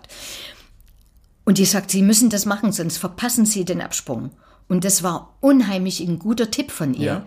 weil ich in der Zeit, das war 82, das Angebot hatte von Ria eine Violetta zu singen, wo ich erst sagte, nee, kann ich nicht, ich bin so Brette. Aber das waren dann manchmal so, so äh, ja, Schicksale, so Begegnungen mit Menschen, die dann ganz wichtig waren, wo du dachtest, ja, wenn sie das eigentlich sagt, also ist deine Stimme gar nicht so klein, ne? Aber du hast dann schon, eben, was du gerade meintest, durch diese unschönen Begegnungen, man verliert ja sicherlich auch ein bisschen Freude am Singen, oder? Die Freude habe ich nicht verloren. Nein. Nein, die habe ich nicht verloren. Also du bist trotzdem immer noch raus Ja. äh, auf die Bühne, obwohl Ja. du wusstest, es wird nicht von allen gern gesehen, Nee, was du das, machst. den Gedanken habe ich gar nicht zugelassen. Da hatte ich gar keine Zeit. Noch was Lustiges ist passiert, als ich damals in Osjach war. Da habe ich sehr viele Leute kennengelernt, sehr viele Musiker. Und die haben mich dann in Berlin besucht. Und dann waren wir im Operncafé nach einer Vorstellung. Und nachdem wir schon fast eine Stunde gesprochen haben, dann sagt plötzlich mein Nachbar zu mir, wer ist denn der da? Ich sage, wer? Na, der dir gegenüber sitzt. Ich sage, gehört der nicht zu euch? Nee. Da war das die Stadtsicherheit. Tatsache. Da haben wir gefragt, was wollen Sie hier? Da ist er aufgestanden und ist gegangen. Also solche Sachen muss man sich mal überlegen. Aber wir haben ja damit gelebt. Ja. Ja. Ihr wart euch dessen bewusst, das passiert. Es war, ich habe immer gesagt, meine Wohnung ist ein bisschen eine Trutzburg, unsere Wohnung, so eine Altbauwohnung mit großen Schlüssel und sowas alles. Im Nachhinein weiß ich, dass es keine Trutzburg war. Mein Bruder aus Dresden hat mir sehr viel Unterlagen mitgegeben. Und die habe ich dann versteckt in der Wohnung. Und nach dem Mauerfall wollte, wollte er die Unterlagen, waren weg. Die waren weg. Und wir haben uns gestritten. Du hast, wer weiß, wo du die jetzt wieder hin hast, mein Mann ja, und versteckt. Und dann lagen sie in den Stasi-Akten. Und dann gab es den Tag, das war, glaube ich, 1985, Muss ich da nochmal nachgucken. Da hatte ich Probe in Dresden. Da kriegte ich das schönste Zimmer. Und aus den Unterlagen, Steiße-Unterlagen habe ich gelesen, da wurde ein Abdruck von meinem Schlüssel gemacht in der Albertinstraße in Lichtenberg. Und dann wurden wir verwandt. Und so weit habe ich nicht gedacht. Und als meine liebe gute Freundin Anita Peschke, die als lyrische Sopran dann an der Staatsoper war, Pamina und sowas, mit der ich zusammen in, in Kammerstadt engagiert war, abgehauen ist über Tokio. Und ihr Mann war dann immer bei uns, der hatte dann einen Ausreiseantrag und der griff dann mal so in die Seite. Und er sagte, was sind das hier? Komische. Sieht aus wie Batterien. Das ist, das sind Wanzen. Da haben wir gesagt, also komm jetzt. Das will man nicht wahrhaben, Nein. ne? Das So- kennt man nur so aus weit, Filmen. So weit. Und wir hatten dann immer einen Dacia vor der Tür stehen und wir wussten, im Nachbarhaus hat jemand einen Ausreiseantrag gestellt. Mhm. Wir dachten das für den, nee, wir haben die, Kom die Kommentare, als meine Brüder da waren, wir haben Gespräche, alles, Gesprächsprotokolle. alles, ja, alles aufnotiert. Wie ist das? Wie fühlt sich das an, wenn man das dann schwarz auf weiß Du, liest? das war ganz furchtbar, als ich dann wusste, dass sie in der Wohnung waren. Ja. Da waren auch, in der Stasi-Akte waren auch Fotos von, aus unserem Schlafzimmer. Dass die überall waren in der Wohnung, dann konnte ich dort nicht mehr leben. Das war schlimm. Das, man fühlte sich so beschmutzt. Wir wussten oftmals, dass wir, dass das Telefon abgehört wurde. Ja, damit haben wir gerechnet. Aber dass die in der Wohnung waren, das, das war, ist wirklich das war wirklich ganz furchtbar. Dieser Einbruch in die Privatsphäre. Ja. Und in Dresden war es auch so, da hat ja die ganz die halbe Oper mitgespielt. Da waren 13 Leute, sehe ich gerade, 13 Leute waren beschäftigt. In der Dresdner Oper. Damit dass nichts passiert. Es hätte ja sein können, dass die Probe ausfällt, dass ich sofort zurückkomme. Ja. Das war richtig organisiert, das war richtig eine Operation, Ja, hieß ja. das. Ne? Aber hast du mit dem Thema deinen Frieden gefunden? Ja, Ja. total. Ich habe mich nie als Opfer gesehen. Ja. Opfer waren meine Geschwister, Ja. die sich nicht mal selbst als Opfer sahen teilweise. Nee, eigentlich nie. Und ich, ich war eben immer, ja, ich wusste, was ich mache. Ich wusste, dass ich es nicht ändern kann. Ja, das war eigentlich die, diese Sache. Und, aber eben meine Brüder waren mir, waren mir heilig. Ja. Also ich hätte nie, die Arbeit hat mich so froh gemacht, dass das war im Privatleben war es immer gegenwärtig. Ja. Wir hatten auch wenig Kontakte zu Kollegen, weil wir oft merkten, wenn wir eingeladen werden, die ticken ganz anders. Die interessiert es gar nicht, was da draußen los ist. Und wir wurden ja durch diese, durch meinen Mann und durch auch seine Familie, wurden wir ja direkt auf die Probleme, auf die wirklichen Probleme gestoßen. Und das konnte ich nicht einfach abtun. Das ging nicht. Wurde mal der Umkehrschluss probiert? Hat man mal versucht, eben dich anzuwerben? Kam jemand auf dich zu, dass du vielleicht mal für die Stasi arbeiten möchtest? Nein. Und wir wussten auch, wenn du nur sagst, ich kann meinen Mund nicht halten. Das gab auch viele in der Staatsoper. Mhm. Das hat mir selbst der, äh, damals der neue Intendant gesagt. Es gab viele, die wurden, und die haben gesagt, also ich kann meinen Mund darüber nicht halten. Ich muss da mit meinem Partner reden, ich muss da mit meinen Freunden drüber. Und dann war das gegessen. Ja. ja also es wurden, glaube ich, Leute nur gezwungen, die wirklich ein großes Problem hatten Ja. ob Kindertrennung oder wo es wirklich an die Existenz ging, die sich dann kaufen ließen, aber die, diese Menschen kann man nicht verurteilen. Möchtest du eine kleine Pause machen? Oder? Ja, wir können jetzt gleich mal eine Pause machen. Machen wir eine kleine Ja, trinken Pause. mal einen Kaffee und essen mal ein Stück Kuchen. Machen wir.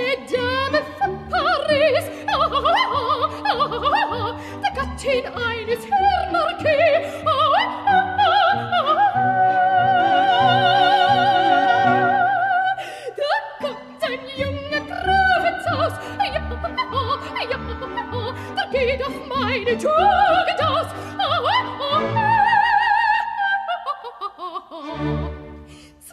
hindurch gleich nicht nach, doch ein dritten werde schwach.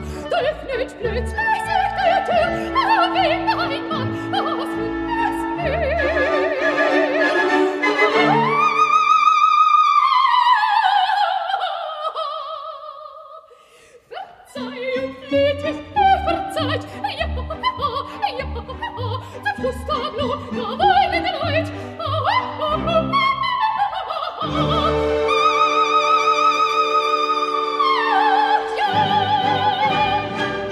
Wir haben es schon vorweggenommen. ich habe die Ehre, mit einer Kammersängerin zu sprechen.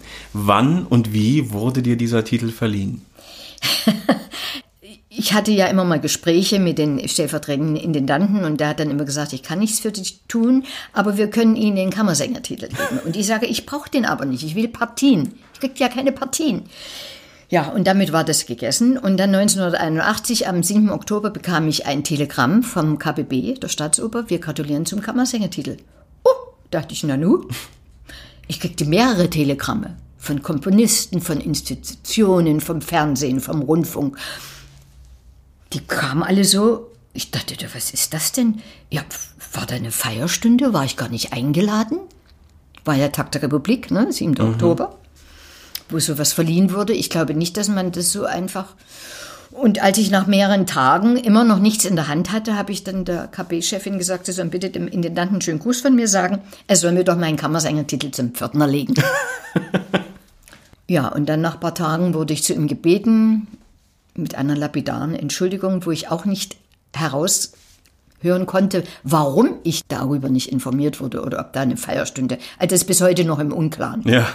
Ich kriegte den Titel und damit war's das. Das heißt, es war gar nicht die Auszeichnung, von der man denkt, dass es das ist. Die höchste Auszeichnung für die künstlerische Leistung. Das war es gar nicht. Man, natürlich, man ist stolz auf den Titel, ja. Und ich wusste, was ich hätte leisten können in der Zeit oder was ich geleistet habe.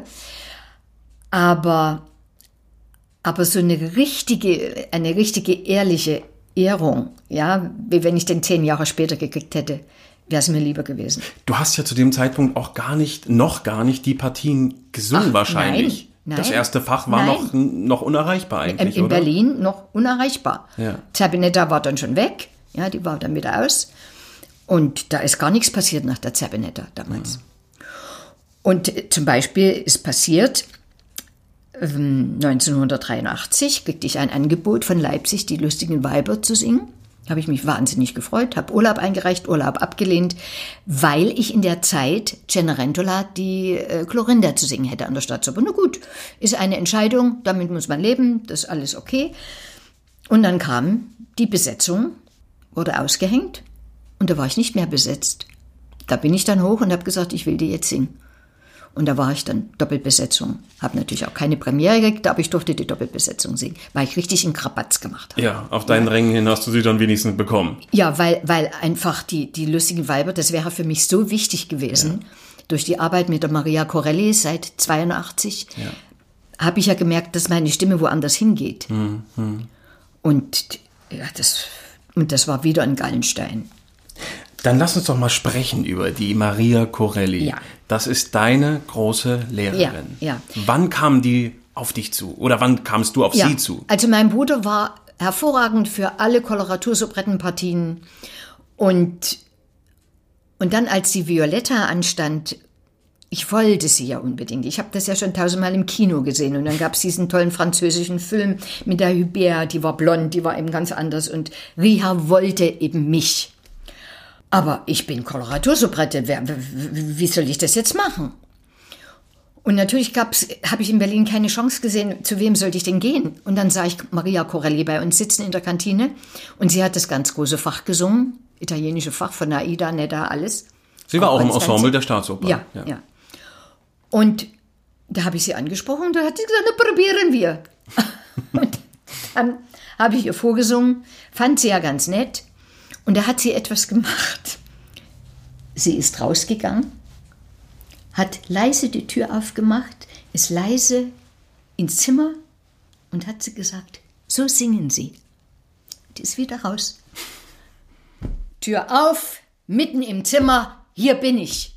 So musst du singen. Aha. Ja, das war natürlich noch keine Technik, aber das war schon mal sehr überzeugend. Eine Grundlage. Die Grundlage. Und da ich natürlich endlich mal die, die, die Ulknudel der Staatsoper weghaben wollte, Ja. obwohl ich sehr viel später, als ich Boulevardtheater gespielt habe, so glücklich war, die Leute zum Lachen zu bringen, Ja. ja. Da habe ich gedacht, ich, ja, dann muss ich das lernen jetzt. Ich will sterben auf der Bühne. Und sie hat, das war das große Glück, meine Technik war nicht anders als ihre. Die musste nur unterstützt werden durch bestimmte Dinge, die mich größere Töne fabrizieren ließen. Sie konnte darauf aufbauen. Sie konnte einfach darauf aufbauen und deshalb bin ich dann von der Blonde in der Konstanze, von der, von der Adele zur Rosalinde und eine, eine, eben eine Frau Flut Ja. und eine Violetta und dann letztlich noch 98, meine Güte, da war ich auch schon alt, äh, in Netta noch zu singen. Ja, 1998 kam habe ich die noch Netta. gesungen, war ja. die letzte da. Und,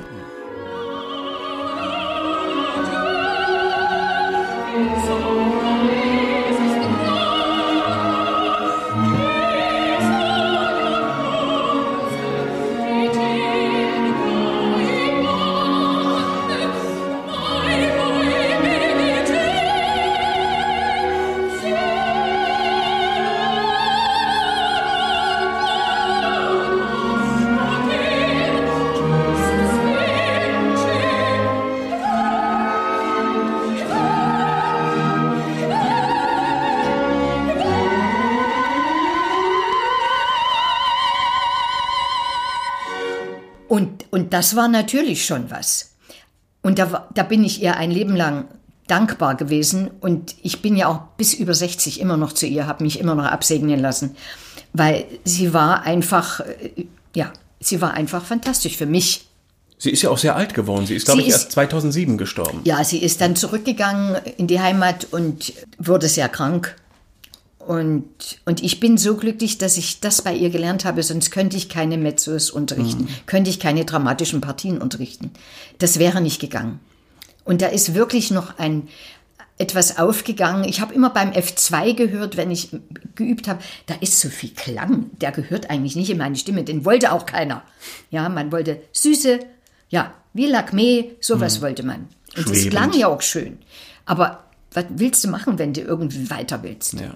Das heißt, sie hat dir wirklich den Weg geebnet ins lyrische Fach. Ja, und ich habe dann, das ging zum Beispiel auch um die Mundspannung und ich weiß noch, ich habe das natürlich übertrieben in den ersten Vorstellungen. Da kam mein Studienleiter, wie singst du denn? Nun, alter Bei. Ja, ich sage, lass mich. Nun, alter Bei. War dann später da. Ja, Ja, ja. Ich sage, ich muss erstmal das, diese Physiognomie und das, was sie mir gezeigt hat, das muss ich erstmal mein, meine Muskeln kriegen. Und dann war es natürlich ganz normal. Ne? Aber das war das große Glück. Ja. Und das hat dir dann auch das Vertrauen gegeben, in Chemnitz eine Violetta Genau so singen ist zu können. Ja. Und dann, als es vorbei war, dann kam ein Angebot aus Halle, die Konstanze dort zu singen. Und das war ein weiterer Glücksfall mit Gluttig und dem tollen Andreas Baumann als Regisseur. Meine erste Konstanze zu entwickeln, die mich dann ein ganzes Leben lang begleitet hat. Diese, Ar diese Regiearbeit mit auch ganz tollen Kollegen und vor allen Dingen einem ganz tollen Bassa, den Teska. Das war einfach so eine fruchtbare Arbeit und da kam sowas raus, was ich nie mehr dann erreichen konnte, weil da hat die, die, die Chemie irgendwo nicht gestimmt, da ging es irgendwo nicht. Und wurde auch nicht angefordert von, dem Regisseur, von den Regisseuren. Aber das war eine großartige Arbeit. Und so baute sich das dann auf. Dann kam Lucullus. Ich hätte unheimlich gerne die Königin gesungen. Durfte ich auch nicht singen. Inzwischen hatte ich dann Pasquale in Berlin. Und 1982 hatte ich dann ein großes Kadergespräch. So nannte sich das. Da waren alle da, alle Regisseure des Hauses, der führende äh, GMD. Und da hat man mir dann gesagt, ich würde mich, nee, 83 war das sogar, man würde, ich würde mich total überschätzen. Meine Stimme würde höchstens für den Apollo-Saal reichen. Ich sei keine Norina, obwohl ich die schon erfolgreich gesungen hatte, auch tolle Kritiken im Theater der Zeit hatte und auch schon in Dresden gesungen hatte. Und da habe ich mir dann gesagt, okay, du singst noch zwei Jahre, jetzt bist du 38 und dann hörst du auf. Das, heißt, das hat dir zugesetzt. Ja, das hat mir sehr, sehr, sehr zugesetzt.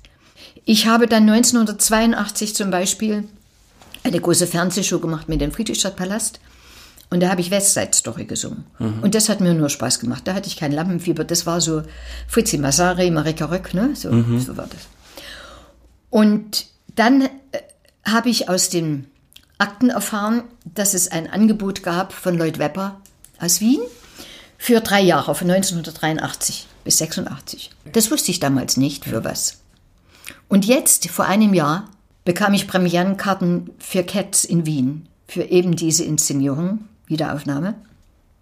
Und ich lese 1983, erste Uraufführung in Deutsch Cats. Das hättest du sein können. Das hätte ich sein können. Ich meine, dann überlegt man schon, hätte man das gemacht? Ich hätte es garantiert gemacht, weil ich das geliebt hätte, ja. Und das wurde gar nicht an dich Das herangetragen. habe ich überhaupt nicht erfahren. Tonight, tonight,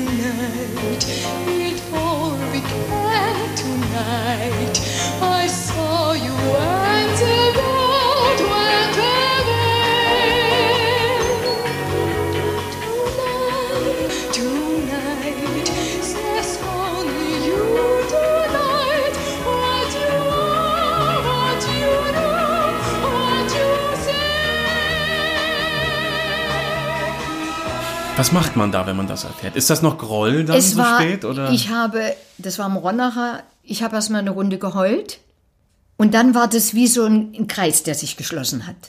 Da wusste ich, wofür das war damals. Ja, ich wusste ja nicht, ich wusste nur, Lloyd Webber hat eine Anfrage gestellt. Ja. Aber ich wusste nicht, für welches Stück. Ja. Mhm. Ich dachte dann auch West Side Story oder so. weil Man war ja dann nicht so äh, zugänglich zu Informationen, man hatte ja keine. Aber da war ich dann irgendwo versöhnt, dachte ich, na gut, so ist es gewesen. Aber ja, dein Leben hätte eine ganz andere Wende Total. genommen. Ne? Und ich habe dann auch mal gedacht, vielleicht wäre ich dann in eine ganz andere Richtung. Hättest du das wirklich gewollt? Hättest du die Chancen gehabt? Hättest du zu lang singen können dann auch. Das ne? kommt alles, das ist alles die Frage. Wurde dann die Milster genommen. Ja, genau, Milster die stimmt, stimmt, stimmt, stimmt. Das wäre deine Partie gewesen. Interessant. Also es war, es war für mich, jetzt wäre ich zu Hause und, und jetzt hat sich was geschlossen. Und damit ist es abgehackt. Ja. Und dann habe ich meine alte Aufnahme rausgesucht wieder von West Side Story. Und das war einfach, das war nicht schlecht. Das ist der besagte Auftritt im Friedrichstadtpalast. Genau. Ja. Also in der Staatsoper. Und nach dem, nach der Staatsopernsache, wo ich alles Mögliche gesungen habe, von Polott bis Traviata, schlimm, äh, habe ich dann Drohbriefe gekriegt.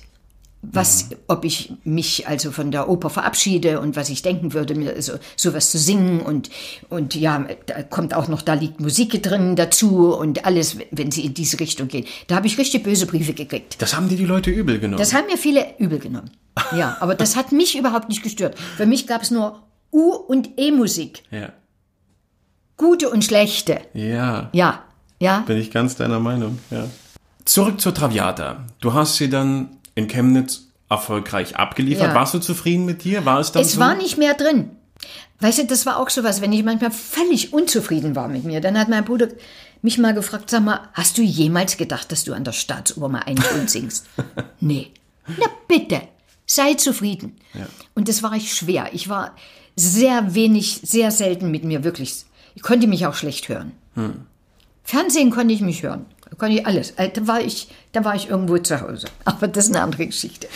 Du hast sie dann in Leipzig gesungen, Ja, aber in Berlin blieb Nee. sie noch ein Tabu. durfte ich nicht. Da hat der, der Dirigent, Flor war das, der wollte mich nicht mal anhören. Der sagt, die kann das nicht, die ist nur eine Zerbinetta und nie im Leben eine Violetta. Na gut, dann muss ich damit leben. Und dann später durfte ich sie singen. Da kam, wann kam sie dann endlich zum Die kam dann eigentlich 91, glaube ich, war das. Nach der 91. Wende war das ja. erst. Und da habe ich die erarbeitet mit Kirst.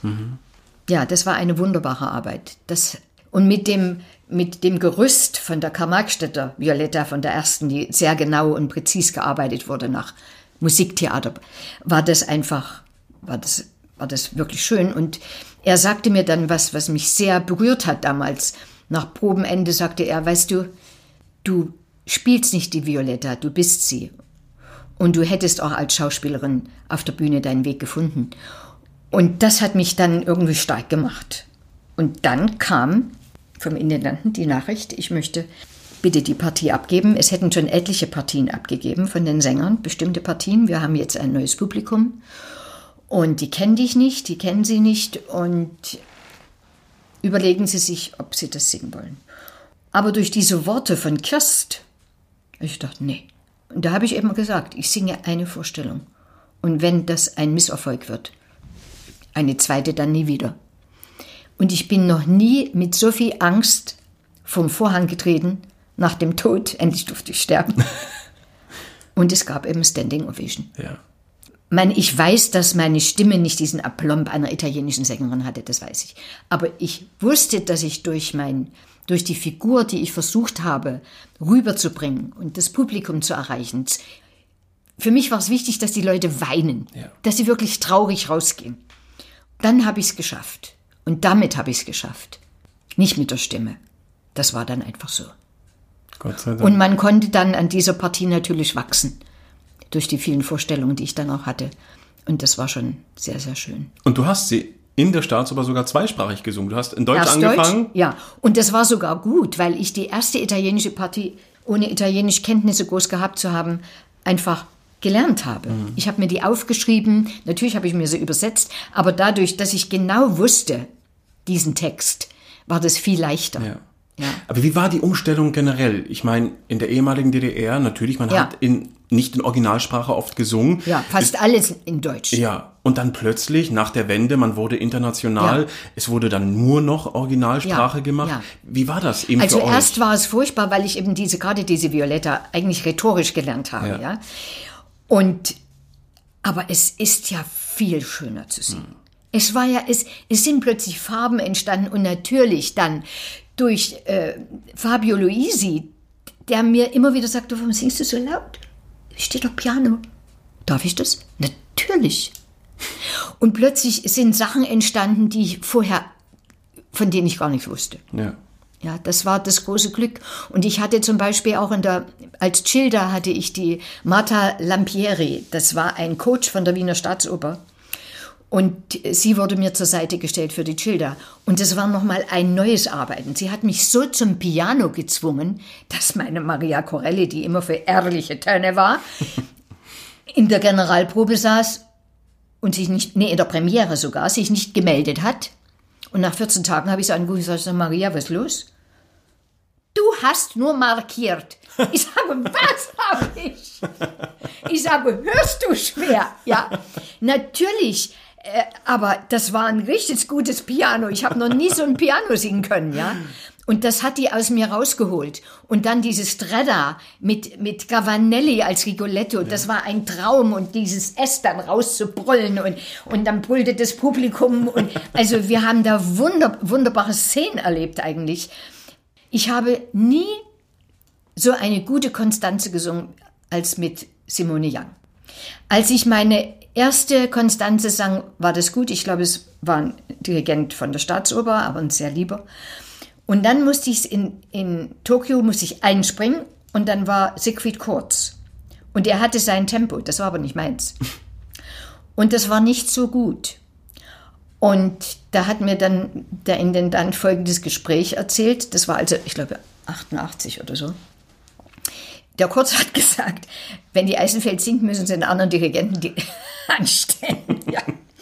Und da hatte der, der Intendant dann gesagt, selbst wenn sie sie singt wie heute, war sie noch gut. Aber ich war völlig unzufrieden. Das, war, äh, das war so ohne Vorbereitung. Ich musste mich immer viel vorbereiten. Ich war immer sehr spät mit dem Lernen. Ich war eigentlich faul. Ich war nicht so ehrgeizig. Wie oft hat mein Bruder gesagt oder andere, du guck doch doch die Partie mal an, die kann auf dich zukommen. Oh nee. Wenn sie dann auf mich zukam, dann so spät wie möglich und dann mit der heißen Nadel. Und, Mit dann Hauruck. und das machte auch dann oft das Lampenfieber. Ja, Und erst wenn man so fünf, sechs Mal die Partie gesungen hatte, dann wurde man sicherer und, und, und einfach auch besser. Das ist der Fluch der begabten Leute, ne? dass sie wissen, dass sie es irgendwie schaffen Ja. und dann aufschieben. Ja, ja, ja. Aber ich wusste nicht immer, dass ich es schaffe. Also das, äh, manchmal war es eben auch sehr viel. Und wenn ich jetzt in meine Kalender gucke, was ich an Fernsehaufnahmen hatte, ja, das waren ja unheimlich viele und Rundfunkproduktionen. Das waren schon, ich hatte mir ein Limit mal gesetzt mit, ich glaube, es waren sechs bis acht Vorstellungen im Haus und dann alles andere noch nebenbei. Das hatte mal die Rodenberger geäußert, mehr dürfte ein Koloratursopran nicht machen. Und das war auch richtig. Aber es waren dann doch manchmal mehr. Ja, es waren ja eigentlich vor allem auch viele Berufe parallel, wenn man es eigentlich mal auseinander nimmt. Opernsängerin am Haus, Rundfunkaufnahmen, Fernseh. Ja. Das sind ja, Ja. eigentlich drei Berufe. So ja? ist es. Und dann kam ja dann noch, ich meine, gut, da war ich dann, aber ich war immer noch engagiert, 2002, äh, zehn Jahre Boulevardtheater. Ja, das kam ja auch genau, noch daneben. Ne? genau. Aber da war es nicht mehr so schlimm. Wie hast du die Wendezeit erlebt? War das ein künstlerischer Einschnitt? Also davon von der persönlichen Befreiung dieses Systems abgesehen, war es ein künstlerischer Einschnitt? Was hat sich am Haus geändert? Ich war in der Staatsoper, wir hatten Vorstellungen, die lustigen Weiber. Und plötzlich kam jemand und sagte, die Mauer ist offen. Haben wir alle gesagt, der spinnt. Wir haben das nicht geglaubt. Wir sind dann zu einer Kollegin noch nach Hause gefahren nach der Vorstellung, um das mit einem Glas Wein ein bisschen abzuschließen. Die machte den Fernseher an, da war alles nur Moiré, da war kaputt der Fernseher. Und wir, ja, und am nächsten Früh ist mein Mann ins Büro. Nach einer Stunde ruft er an, sagt er, keiner ist hier. Ich sage, was ist denn los? Die Mauer ist gefallen. ja, so war das. Ja. Und es war ein, ein Riesenglücksgefühl. Wir haben dann gleich am nächsten Tag meine Geschwister getroffen.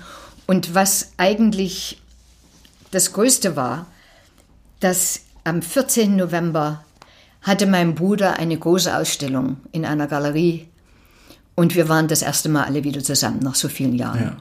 Und wenn ich, wenn ich daran denke, dann, ja, da friert es mich, weil das, dafür hat sich alles gelohnt. Toll. Ja. Künstlerisch gab es Einschnitte, Veränderungen, Verbesserungen? ja, natürlich, mit so tollen Dirigenten zu arbeiten, kann sie ja gar nicht alle aufführen. Plötzlich wurde es international, ja. international. Äh, ich habe viel mit Luisi gemacht. Und Luisi muss ich auch noch, da habe ich ein Erlebnis gehabt, was eigentlich ganz selten ist. Es wurde dann die letzte Serie, ich war dann doppelt besetzt mit Eva Mee. Die letzten vier Vorstellungen durfte ich nicht singen. War ich sehr traurig, dachte, es ist deine Inszenierung, ist dein Herzblut, aber okay. Und plötzlich stehe ich dran. Ich dachte, na nu, aha, ist sie krank? Schön. Und sitze in der Garderobe und da kam Fabio Luisi rein und sagte, ich möchte Ihnen nur sagen, ich habe verlangt, dass Sie singen. Sonst hätte ich nicht dirigiert. Da kannst du dir vorstellen. Da schwebt man durch Da die schwebt Vorstellung. man auf Wolke 10, ja? Ja. Das war für mich also so ein Ritterschlag, ja, mit all diesen Unzulänglichkeiten, die ich auch in der Partie hatte, ja, Ja. dass er wollte, dass ich die letzten vier singe. Herrlich. Und das, ich weiß nicht, ob sowas war. Das passiert im Leben nur einmal. Das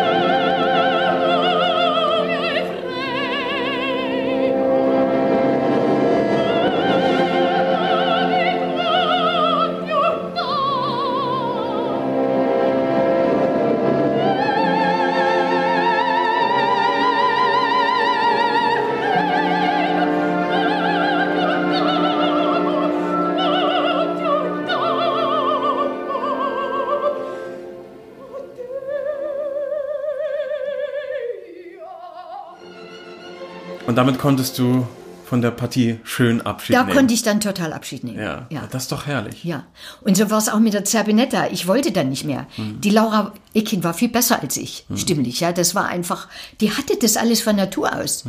Ich habe hier mit ihr gearbeitet und dann hat die das D da oben, was für mich immer eine, ein, ein Problem war, eine Angst. Das war die einzige Angst in meiner ganzen Karriere vor dem langen D. Entweder war es zu kurz oder ich konnte dann den Triller nicht ansetzen. Und die macht es einfach. Da habe ich einen Hörer genommen, habe meinen Bruder angerufen, habe gesagt, hier hör mal, so singt man den Schluss. es war einfach so. Nach Und der 20 Jahren Servinetta. ja, genau. Und es war dann auch so, dass, dass äh, Rennert, der mir mal viel versprochen hatte, Ja. das nicht gemacht hat und mich dann traf äh, nach der Wende bei uns und sagte, ja, ich glaube, ich habe dir Unrecht getan, dass ich dich, er hatte mir dann versprochen in Venedig und so was alles. Und jetzt singst du bei mir Zerbinetta in Dresden. Und wenn einer absagt, singst du. Und ich wollte da schon nicht mehr. Deshalb war ich 94. Er hat dann selbst mal angerufen und gesagt, du hast die Höhe noch, du kommst einfach. Und dann war das auch alles geglättet, ja. Oder auch Gielen, der mich dann in Norma besetzt hat als Clotilde. Ja, eine Luxusbesetzung. Na, wenn das ein Dirigent einer 60-Jährigen sagt, dann schmilzt du doch hin und macht alles. Ja. Absolut. Und das war eben dieser Umgang mit uns. Das war so wohltuend. Und als dann andere kamen, die dich nicht mit der Nase, also die, für die die Luft warst, das tat dann schon weh. Das hast du auch erlebt, dass Hab auch Leute erlebt. euch in eine Ecke gepackt haben, die DDR-Sänger Nee, oder nicht DDR-Sänger. Es ging einfach um das Fach. Aha, weißt du? Und, und ich weiß noch bei meiner äh, Leitmetzerin, Hm. Ich konnte ja nichts dafür, dass ich auf der Bühne stand. Ich wurde immer mehr nach hinten inszeniert.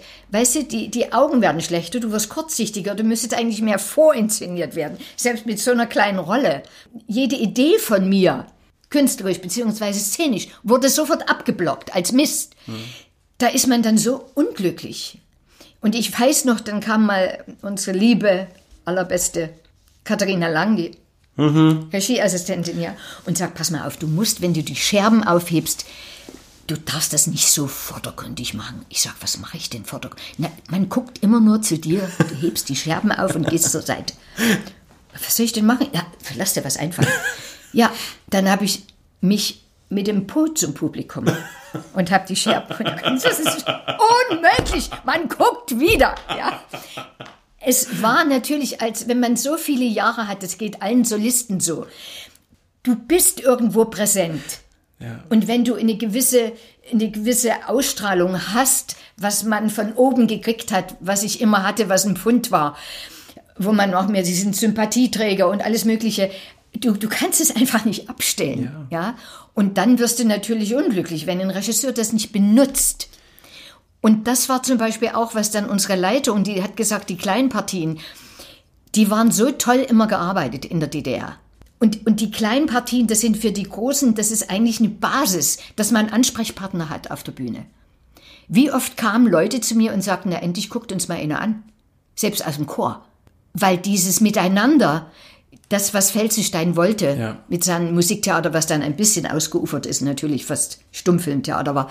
Aber die, die, das Grundsätzliche, die Basis, ich muss mit meinen Partnern spielen. Und das Schlimmste ist, wenn mich keiner angeguckt hat. Na klar. Das war dann ganz schlimm. Dennoch wurdest du Gott sei Dank so geschätzt, dass du auch zum Ende deiner Bühnenlaufbahn immer noch mit schönen Rollen beschenkt Ja, wurdest. weil ich wirklich, Holländer war der Erste. Der hat zu mir gesagt, ich wollte sie schon immer haben, als Konstanze. Und er hat mir dann ein Vorsingen angeboten in Wien. Ich hatte solche Angst, wir haben doch nie Vorsingen gebraucht an der Staatsoper. War doch mit Grabsteinverpflichtung dann. Ja, das sagte man immer. Und das Vorsingen lief so gut, er hat dann gesagt, Sie können bei mir alles singen, aber keine Childer, keine Violetta und sowas gar nicht. Sophie, aber ich hätte nie weggehen können. Ich war hier abgesichert. Und was soll ich dann noch vier Jahre singen und dann bin ich, dann gehöre ich wirklich zum alten Eisen und dann ist es vorbei. Es war für mich keine Frage. Aber dort in meinem Alter dann nochmal die Zabinetta singen zu dürfen an der Staatsoper, das war für mich ein riesengroßes Glück. Und ich hatte dann Vorsingen in der Staatsoper, die habe ich, ein Vorsingen mit einem sehr guten Agenten, habe ich mittendrin abgebrochen und habe gesagt, ich singe so schrecklich, wir gehen jetzt einen Kaffee trinken.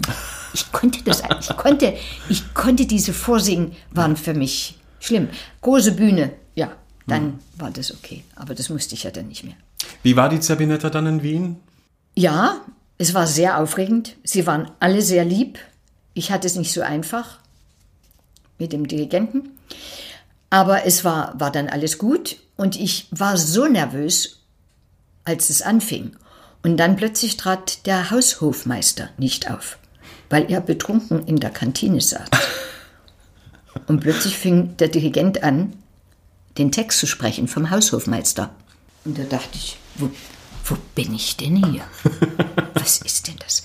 Weißt du, und dieses, ja, das hat mir dann so viel Freiheit gegeben, glaube ich, dass ich das eigentlich ganz, für meine Begriffe ganz gut gemacht habe. Ja. Also die, das Feedback war okay, das ging bis nach Berlin, bis an die Leitung und sowas alles.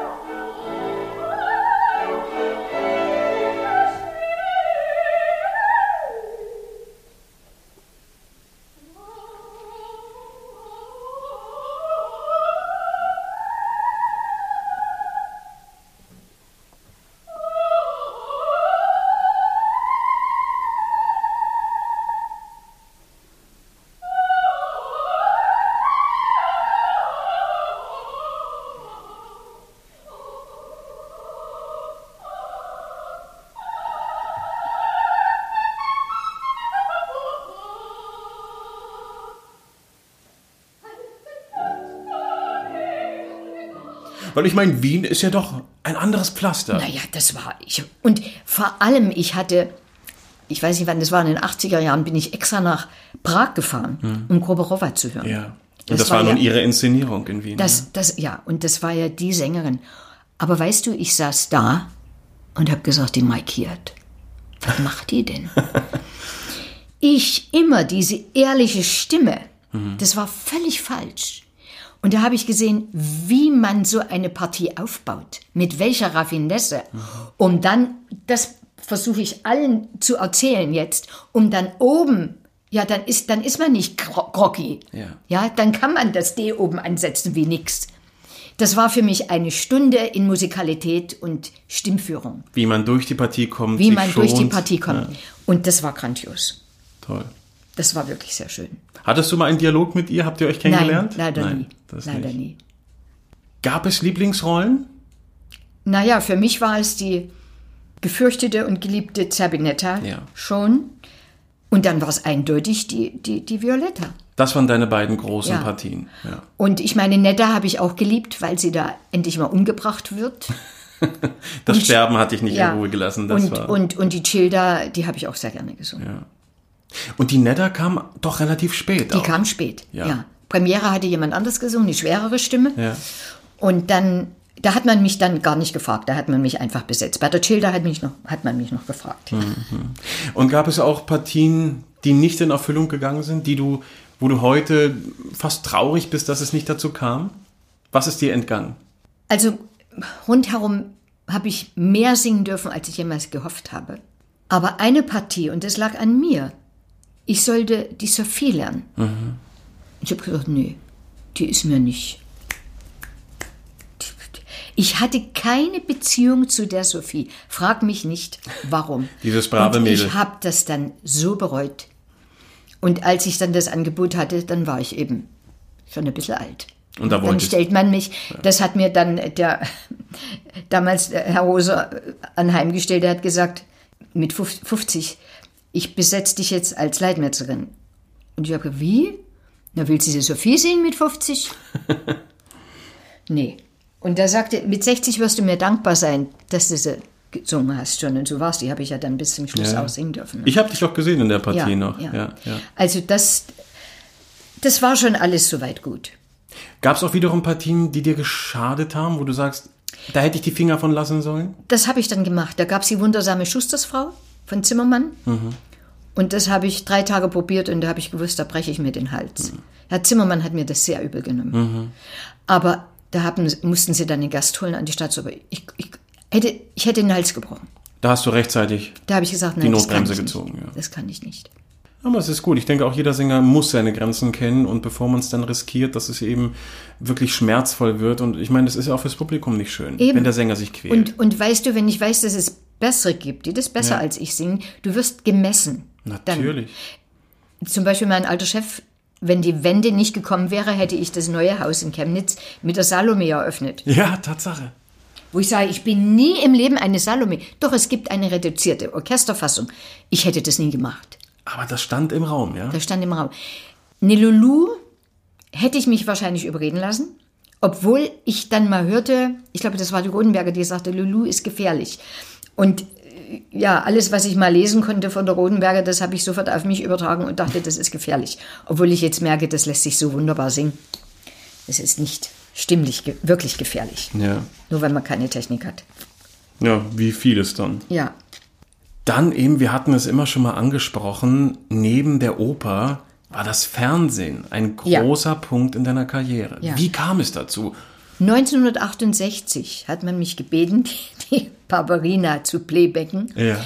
Für damals Rosemarie Rönisch. Sie hat gesungen. Sie war ja die Soubrette damals am Haus. Das war meine erste Erfahrung mit Fernsehen. Und ich war fasziniert. Und dann kam schon 68, nee, dann später, 68 kamen schon so kleine Auftritte. Ich weiß nicht, äh, äh, ich glaube, es war ein Pfitzner-Lied mit Uwe Peper in einer Fernsehgeschichte. Leider gibt es diese Aufnahmen nicht mehr. Und dann ging es so, dann wurde es so peu à peu, ging es immer weiter. 72 war schon die erste Fernsehaufzeichnung. Also es waren es waren unheimlich viele. Und es war ja auch so in der DDR, das muss man dazu sagen, das war gut, dass in jeder Show, wo alles bedient wurde, wo in erster Linie auch Schlager bedient wurde, gab es einen Block Klassik. Ja. Und die, die Leute haben uns geliebt. Die haben uns nicht ausgebuht, ja. Und ich habe so viel Post bekommen. Und ich meine, der Frühlingsstimmwalzer, meine Familie hat dann gesagt, sie hört sich das nicht mehr an, weil ich den so oft singen musste in Veranstaltungen. Innerhalb und außerhalb und auch im Fernsehen bis zum Schluss noch. Aber die Leute, die mochten das einfach. Und da gab es eben nicht, man versuchte alle Leute in die, eben in die Klassik auch einzuführen. Was ja ein Und ganz das tolles war Projekt wunderbar. ist, ja. ja. Ja, das war wirklich sehr, sehr gut. Dass man es einfach nicht voneinander abtrennt, weil ich glaube, Genau. das ist heute so ein bisschen das Problem, dass wir dadurch viele Zuschauer verlieren, weil es ihnen gar nicht schmackhaft gemacht wird. Sie Ja. wissen gar nicht, was ihnen Und man entgeht. sagt, ja. es ist elitäre Kunst. Es ist keine elitäre Kunst. Es ist wirklich für uns alle. Ja. Barnbaum schrieb das jetzt in dem Artikel in der Zeit. Und das spricht mir so aus dem Herzen. Ja, das ist, das ist einfach so. Und natürlich kann man es übertreiben. Wir hatten Brigaden in den Vorstellungen, die überhaupt nicht zugehört hatten. Ja, oder als Schilder habe ich erlebt, dass dann plötzlich um Kofferradio losging. Irgendwo, da gab es einen Schlager. Ja, ich habe das alles erlebt, aber es ist so viel hängen geblieben an so vielen Leuten. Ja. ja, und wir haben dann auch äh, gemerkt, wie die Leute, wie sie reagieren. Diese, diese vielen Briefe, ich habe jetzt noch welche, die schönsten habe ich noch aufgehoben, die so glücklich waren, dass sie einfach, ja, diese Klassik vermittelt bekommen. Ja. Und das Fernsehen hat dann auch schnell dein Potenzial erkannt, Ja. dass du eben nicht nur die Opernsängerin bist, die Nee. dann mal schnell ihre Arie Ja. abliefert, sondern Nee. auch Unterhaltungscharakter hast. Ja, vor allen Dingen, ich habe es geliebt.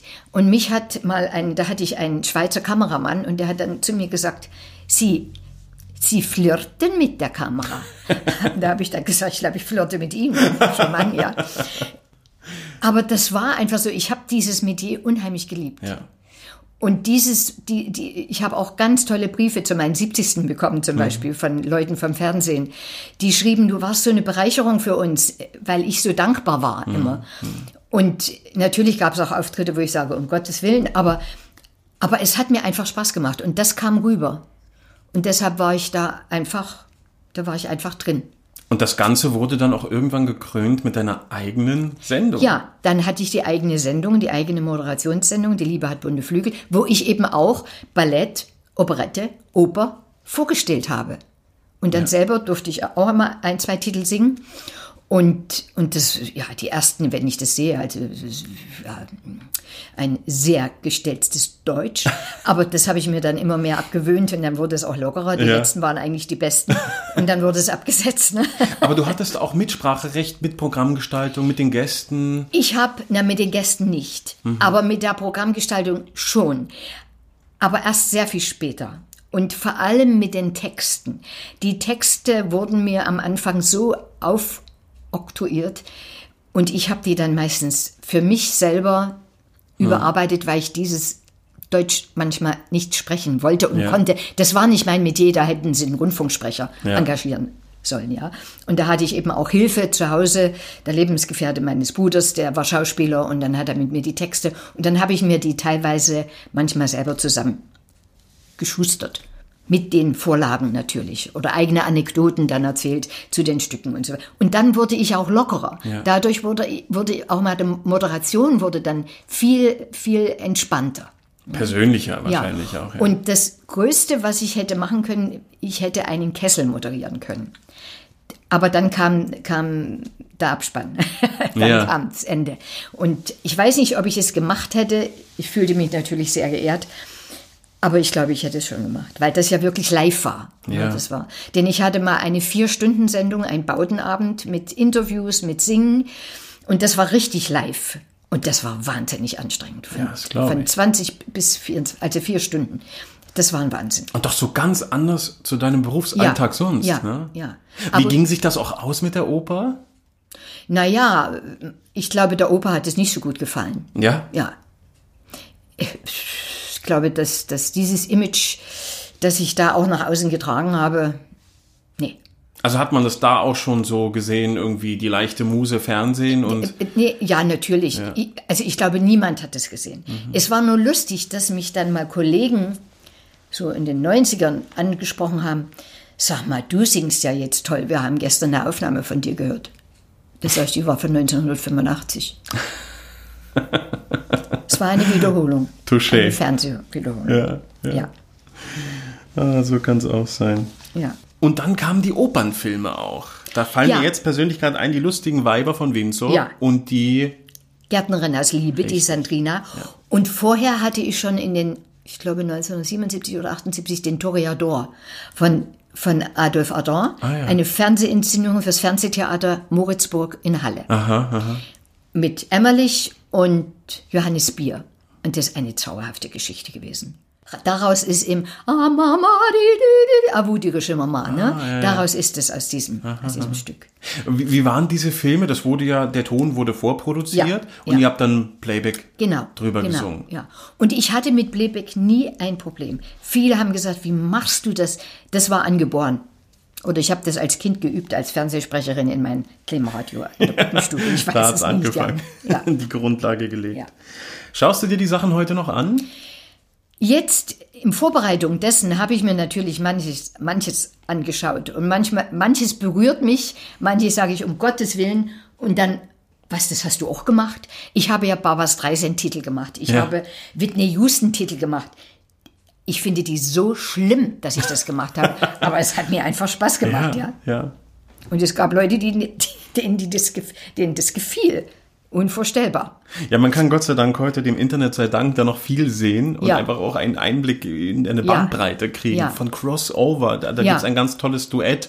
Äh, was? Tonight. Ach, auch mit, mit Gunda Emmerlich. Ja, mit Gunter Emmerlich, Ja, mit ja. Carsten Speck. Ja, mit Carsten Spender, das war eine Freude.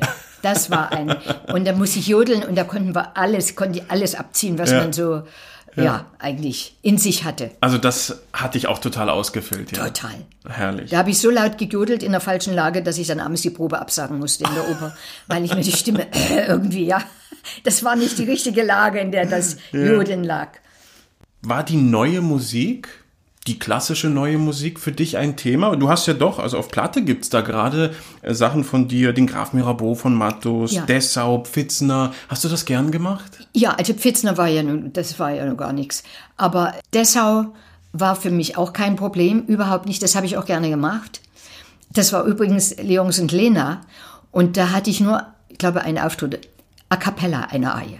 Und barfuß und ich musste tanzen dazu. Und dann habe ich mal zu, zu Ruth Berghaus gesagt, du, was macht denn ihr, wenn ich mal krank bin? Ah, dann nehmen wir das mal auf.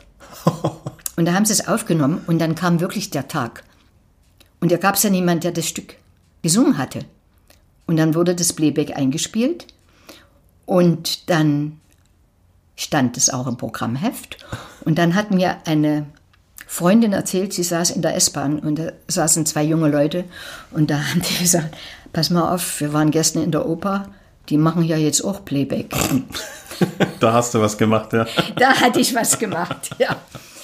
Nein, und, und aber diese, ich habe auch Pinscher gesungen und ich habe Bialas gesungen. Und es waren viele Sachen hot von Goldmann. Wenn ich das heute höre, Ausschnitte, bin ich nie sehr glücklich, weil ich zu viel mich konzentrieren musste auf Sprünge, auf Musikalität, auf Rhythmus und es war nicht lange genug für mich Probier. ja.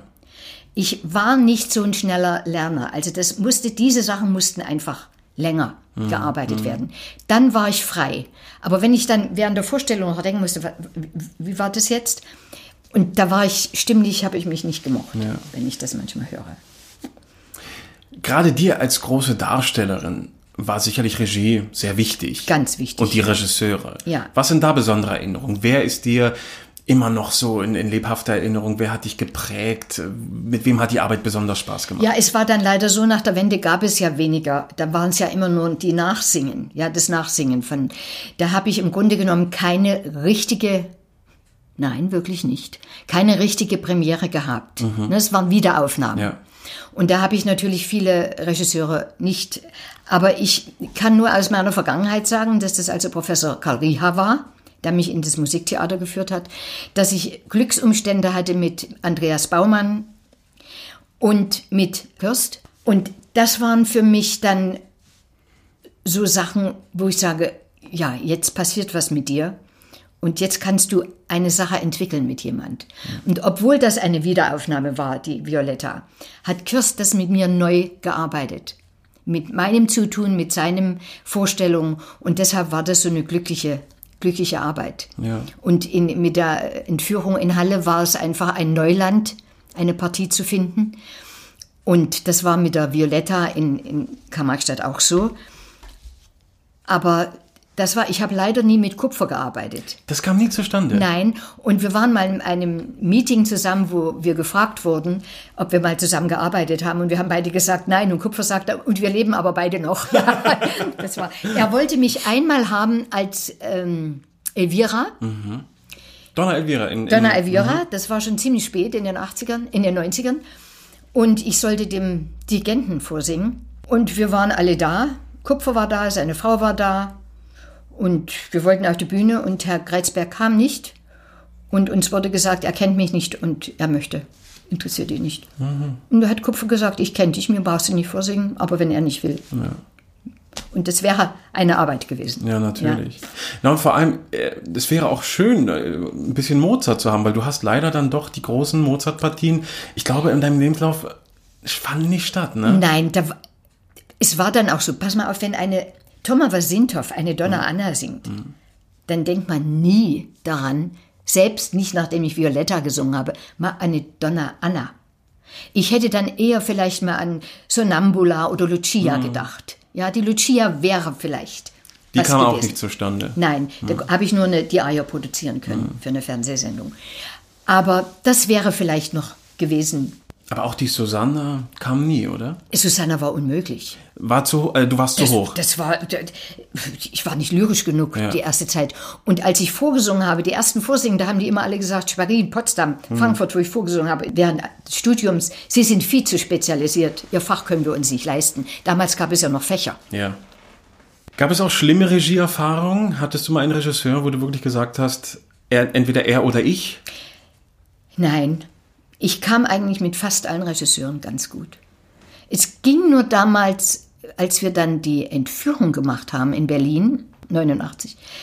Und da hat dann Professor Kurz dirigiert, der gesagt hat, man müsste eine eng- extra Dirigenten engagieren für die Eisenfeld. Und da ging es um die Martenaie. Der Regisseur wollte die Martenaie nicht. Aber ich habe die Martenaie geliebt und ich habe gesagt, wenn ich die nicht singe, denken alle Leute, die kann die Martenaie nicht singen. Der wollte die tatsächlich einfach streichen. Der wollte ich streichen. Und dann habe ich gesagt, ich bestehe darauf. Und dann musste ich kurz vorsingen. Und er hatte dann so ein bisschen andere Vorstellungen von Tempi. Und für mich war das aber keine Koloraturpartie. Diese Martern waren Martern und es war kein Schnaderhüpfer. Ja, wie das dann manchmal von ganz leichten Sopranen. Ich, das war für mich, es war existenziell. Ja. Die Liebe zwischen Bassa und Belmonte. Und da gab es eine Diskussion und da sage ich, gut, wenn Sie nicht auf mich zukommen können, ich habe jetzt ein Tempo, das war für mich schon das Äußerste. Anders geht's nicht, dann gebe ich die Partie ab. Aber das, dazu kam es nicht. Ich Hm. Konnte die. Marternaie singen und die ganze Partie singen an der Staatsoper. Aber daraus höre ich auch, dass Koloraturen für dich nie Zweck der Belustigung waren, sondern immer gefüllt werden mussten, eben mit Farben. Ja. Du hast dem Namen wirklich Ja. alle Ehre gemacht. Meine Koloratur. Staatsexamensarbeit ging über die Koloratur.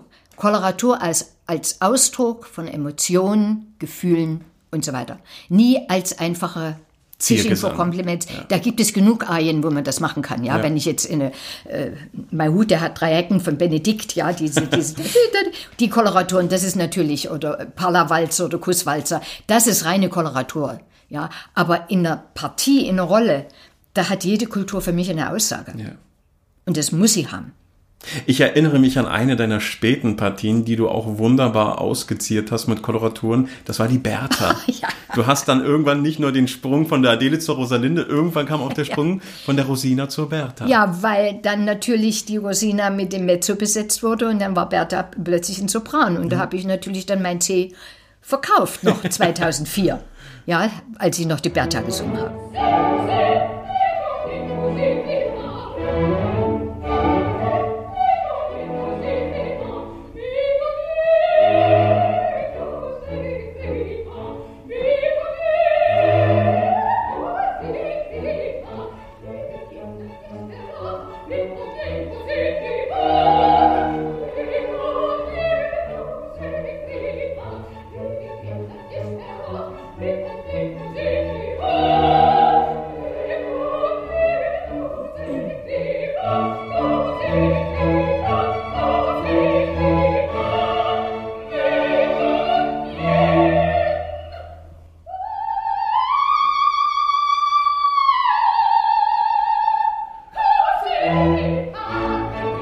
Ein später Erfolg. Das war ein später Erfolg. Und das war dann auch der Punkt. Es gab dann manchmal auch Bravo-Rufe und ich stand da vorn und habe die Bravo-Rufe entgegengenommen und bin in die Garderobe und habe gesagt, und was kommt jetzt? Das war meine letzte Vorstellung. Und niemand hat's geglaubt. Katharina Lang sagte, das geht, das kannst du nicht machen, das machst du nicht, machst du nie.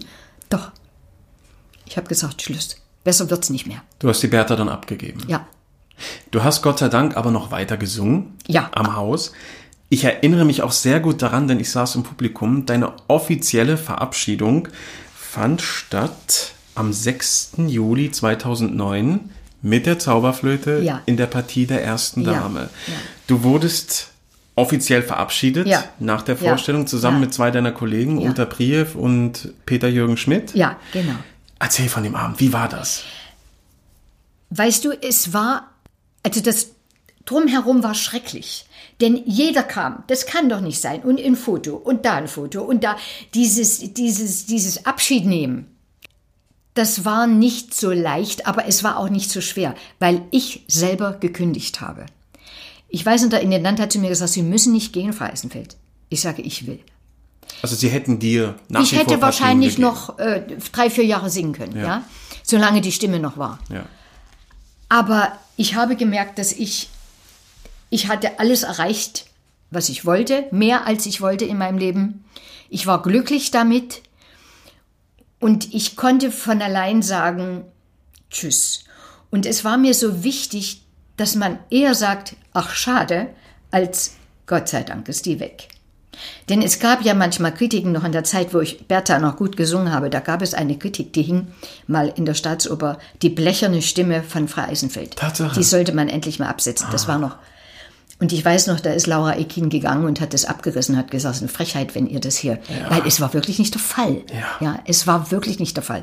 Aber gut, heute lache ich drüber. Oder man hat in Morlake, hat man geschrieben, Frau Eisenfeld hat jetzt hustend ihre Violetta verlassen, ist gestorben und wird nun in Morlake singen.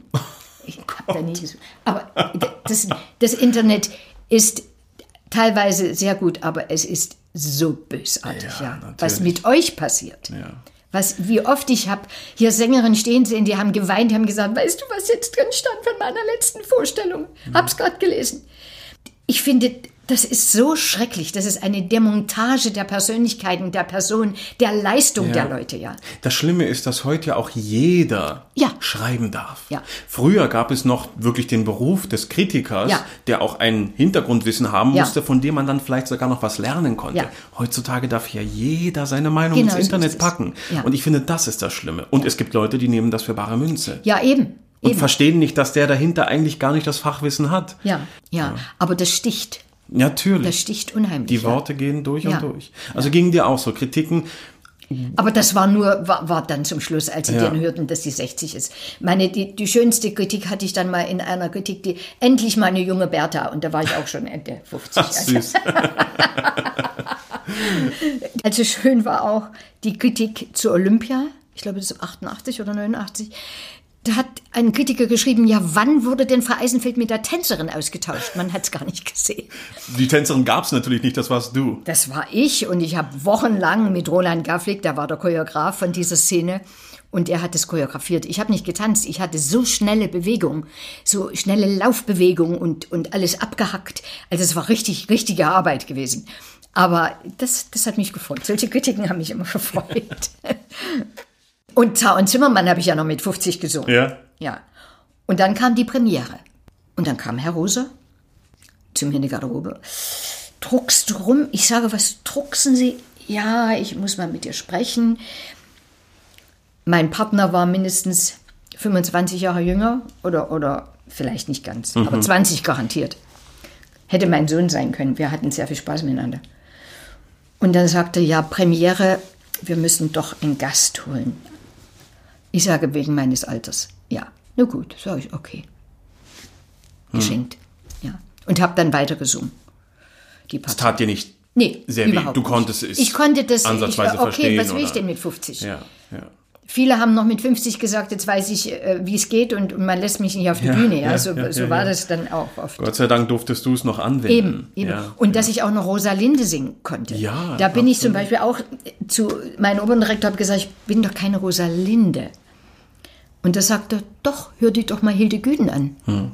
Man kann das auch so singen. Natürlich. Und das war, ich meine, es waren nur drei Vorstellungen, dann wurde es abgesetzt leider. War die Laura, dann meine Adele.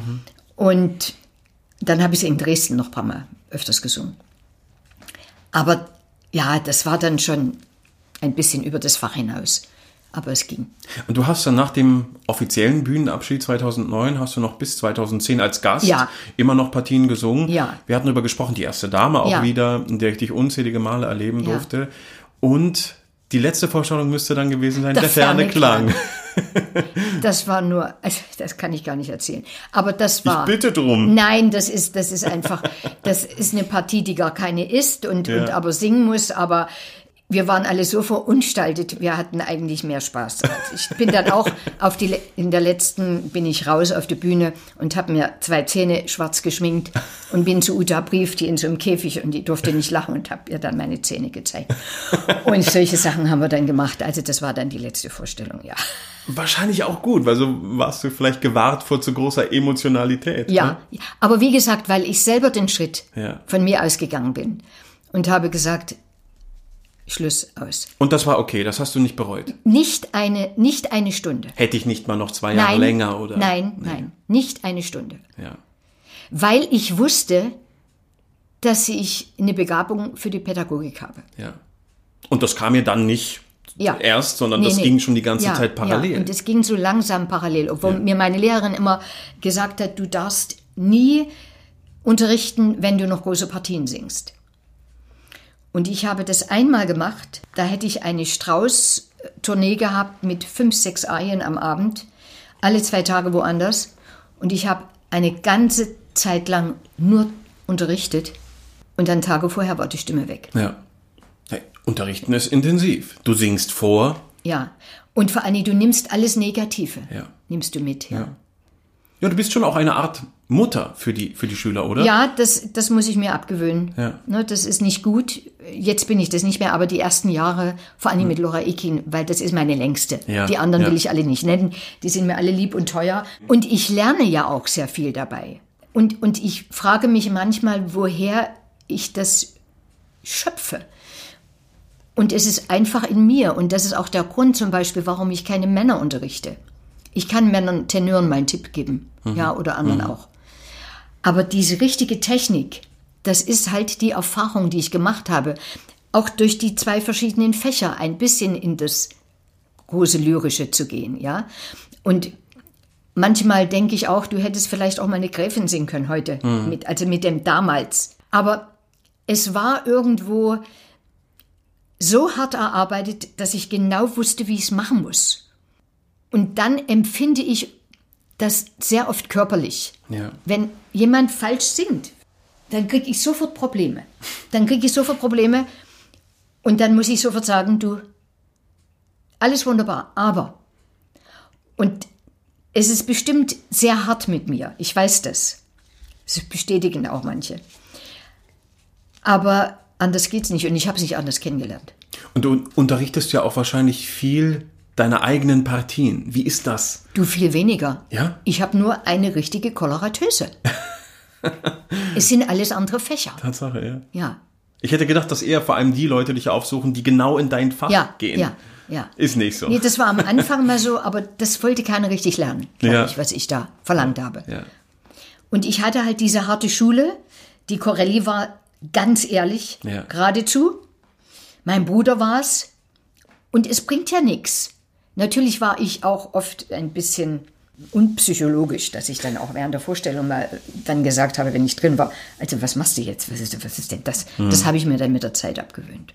Das finde ich aber so beachtlich. Du interessierst dich wirklich für deine Schülerin, gehst, reist auch viel Ja. durch die Welt, um deine Schülerin in den Partien zu hören. Ja.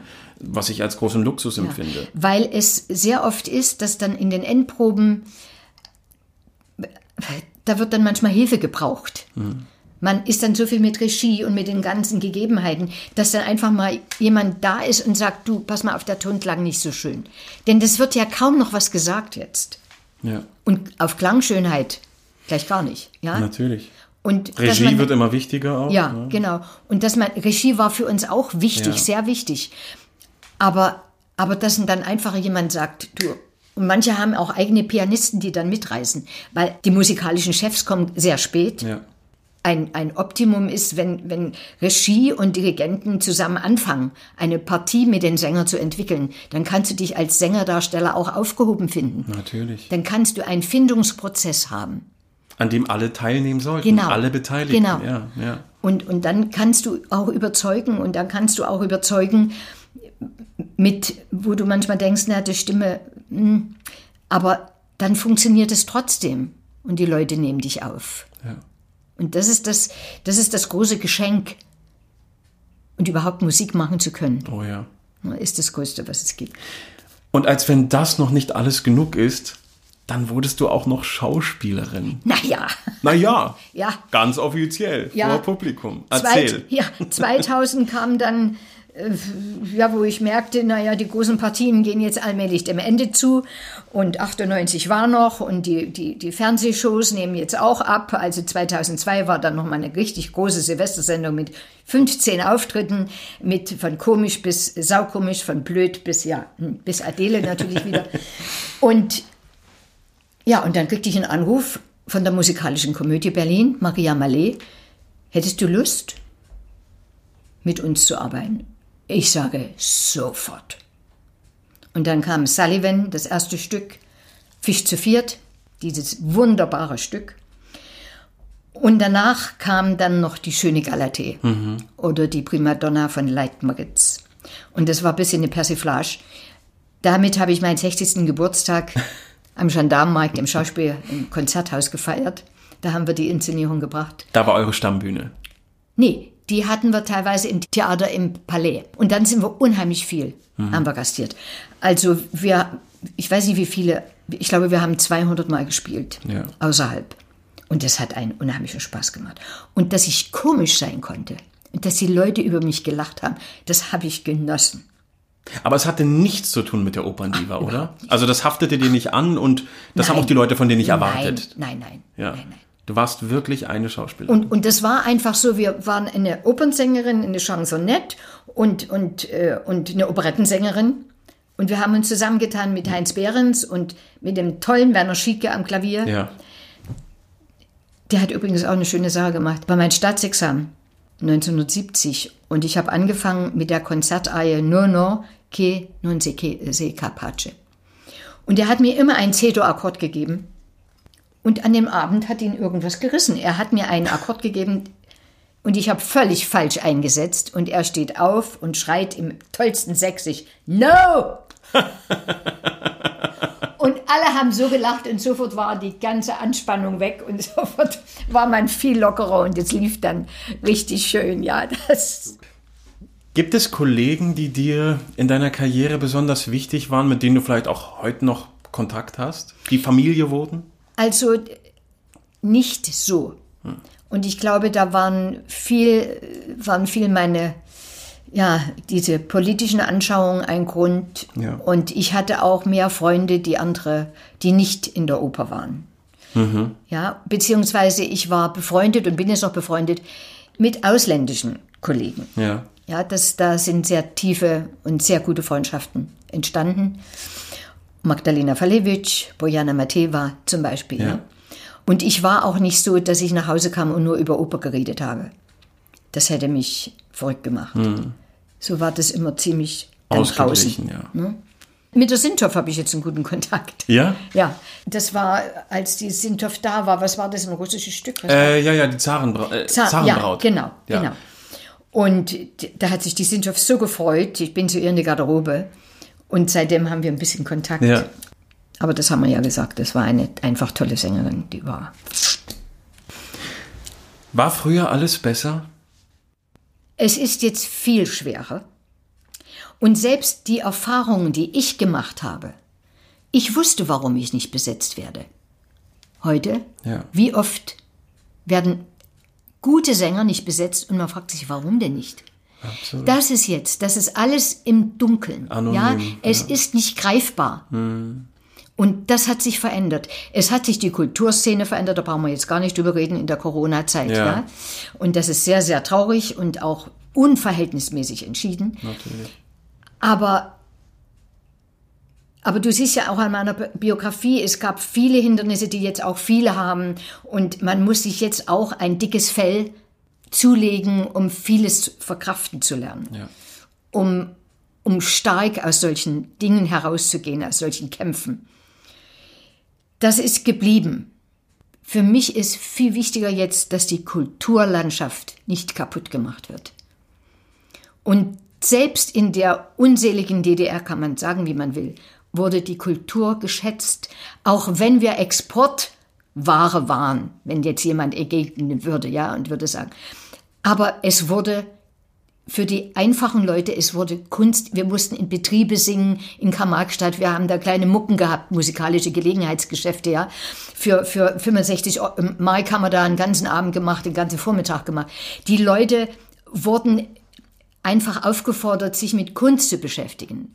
Auch wenn die Kunst vielleicht nicht, auch nicht in meinem Sinne oft war, bildende Kunst zum Beispiel oder sowas. Aber es wurde gefördert. Und jetzt wird nichts mehr gefördert. Die Händelschule, die Musikschule, alles das, was hier in Berlin, was es gab an Musikunterricht, das ist jetzt unbezahlbar teilweise. Und es ist jetzt wirklich für elitäre Leute, für Leute, die Geld haben. Und die haben das wenigste Verständnis für Kunst und Kultur. Die, die Kunst, Musik ist etwas für die, für die Seele. Und, und die Seele bestimmt dein Leben. Und wenn du nur lernst zu schießen und auf andere zu schimpfen und, zu, und radikal zu sein und andere zu verletzen, du hast dann, du verlierst die Seele. Und was soll daraus werden? Das macht mir Angst. Also du siehst auch die Kulturszene ein bisschen in Gefahr. Ja, ich sehe sie wirklich in Gefahr, wenn sich da nicht radikal etwas ändert. Und es ist leider so, die Medien bedienen das auch.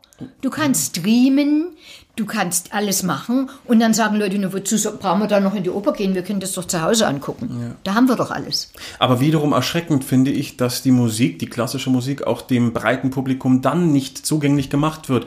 Was läuft um 20.15 Uhr? Ja. Alles, aber nicht eine klassische. Sendung. Nein, es hat auch niemand Interesse. Ja. Wenn, dann ist bei Arte oder Dreisat, das sind ja die großen Hotspots, ja, bei Salzburg oder Ja. sowas oder, oder eben diese Höhepunkte, diese, diese großartigen Sachen, Mhm, Bayreuth und alles. Und gerade jetzt, ja. Aber das hat, da sehe ich eben auch wirklich eine Gefahr, dass man dann sagt, ja, wie die, wie damals die, singt die jetzt Playback? Ja? Ach, Ja. ja, da brauchen wir doch die gar nicht. Wozu dann diese Unterstützung der subventionierten Häuser? Würdest du heute noch mal Sängerin werden? Unter diesen Umständen nicht. Da würde ich Jura studieren. Ja. Rechtsanwälte werden immer gebraucht in diesem Staat. Da sagst du was. Ist das nicht traurig, dass man so ein Fazit schließt? Ja. Ja, Man vergisst es, wenn man dann sitzt und, und hört ein tolles Konzert. Und, natürlich. Ja. aber, aber was es mit uns macht, was es mit den Menschen macht, das stelle ich in Frage. Aber du gehst trotzdem noch gern in die Oper, in die Konzerte, auch in deine alten Wirkungsstätten. Aber ja. Ja, Aber bist ja. gerne Ja, Zuschauerin. es war für mich ein, ein wunderbares Erlebnis, wieder in die Staatsoper zu kommen, Ja. als sie zurück ist. Mhm, 100 nach dem. Schillertheater, ja. Und ich war auch jetzt in der Zauberflöte und dieses Bühnenbild von Fred Berndt, der leider ja verstorben ist, das passt so toll in diese Mhm. Staatsoper. Im Schillertheater war das ein Fremdkörper. Ja, das stimmt. Ja, da, da war ich tot unglücklich. Es, es war einfach, es ist wunderbar. Und ich, ich bin sehr gerne in meiner alten Staatsoper. Ja. Also wirklich. Du spürst noch die Verbundenheit, ja, ja. dein Haus. Und ich freue mich, wenn ich dann Leute sehe, die, die ich noch kenne oder, oder Sängerinnen, mit denen ich arbeite, die dann Erfolg haben. Und das freut mich doch sehr. Deine künstlerische Tätigkeit liegt hinter dir. Wir wissen, du bist sehr aktiv noch, aber eben du singst nicht mehr. Bist du glücklich über deine Karriere, wie alles lief? Ja. Bist du dankbar für Ja. das, was, was alles Ja. kam? Ich glaube, sonst könnte ich gar nicht unterrichten. Oder wäre eine Bitch.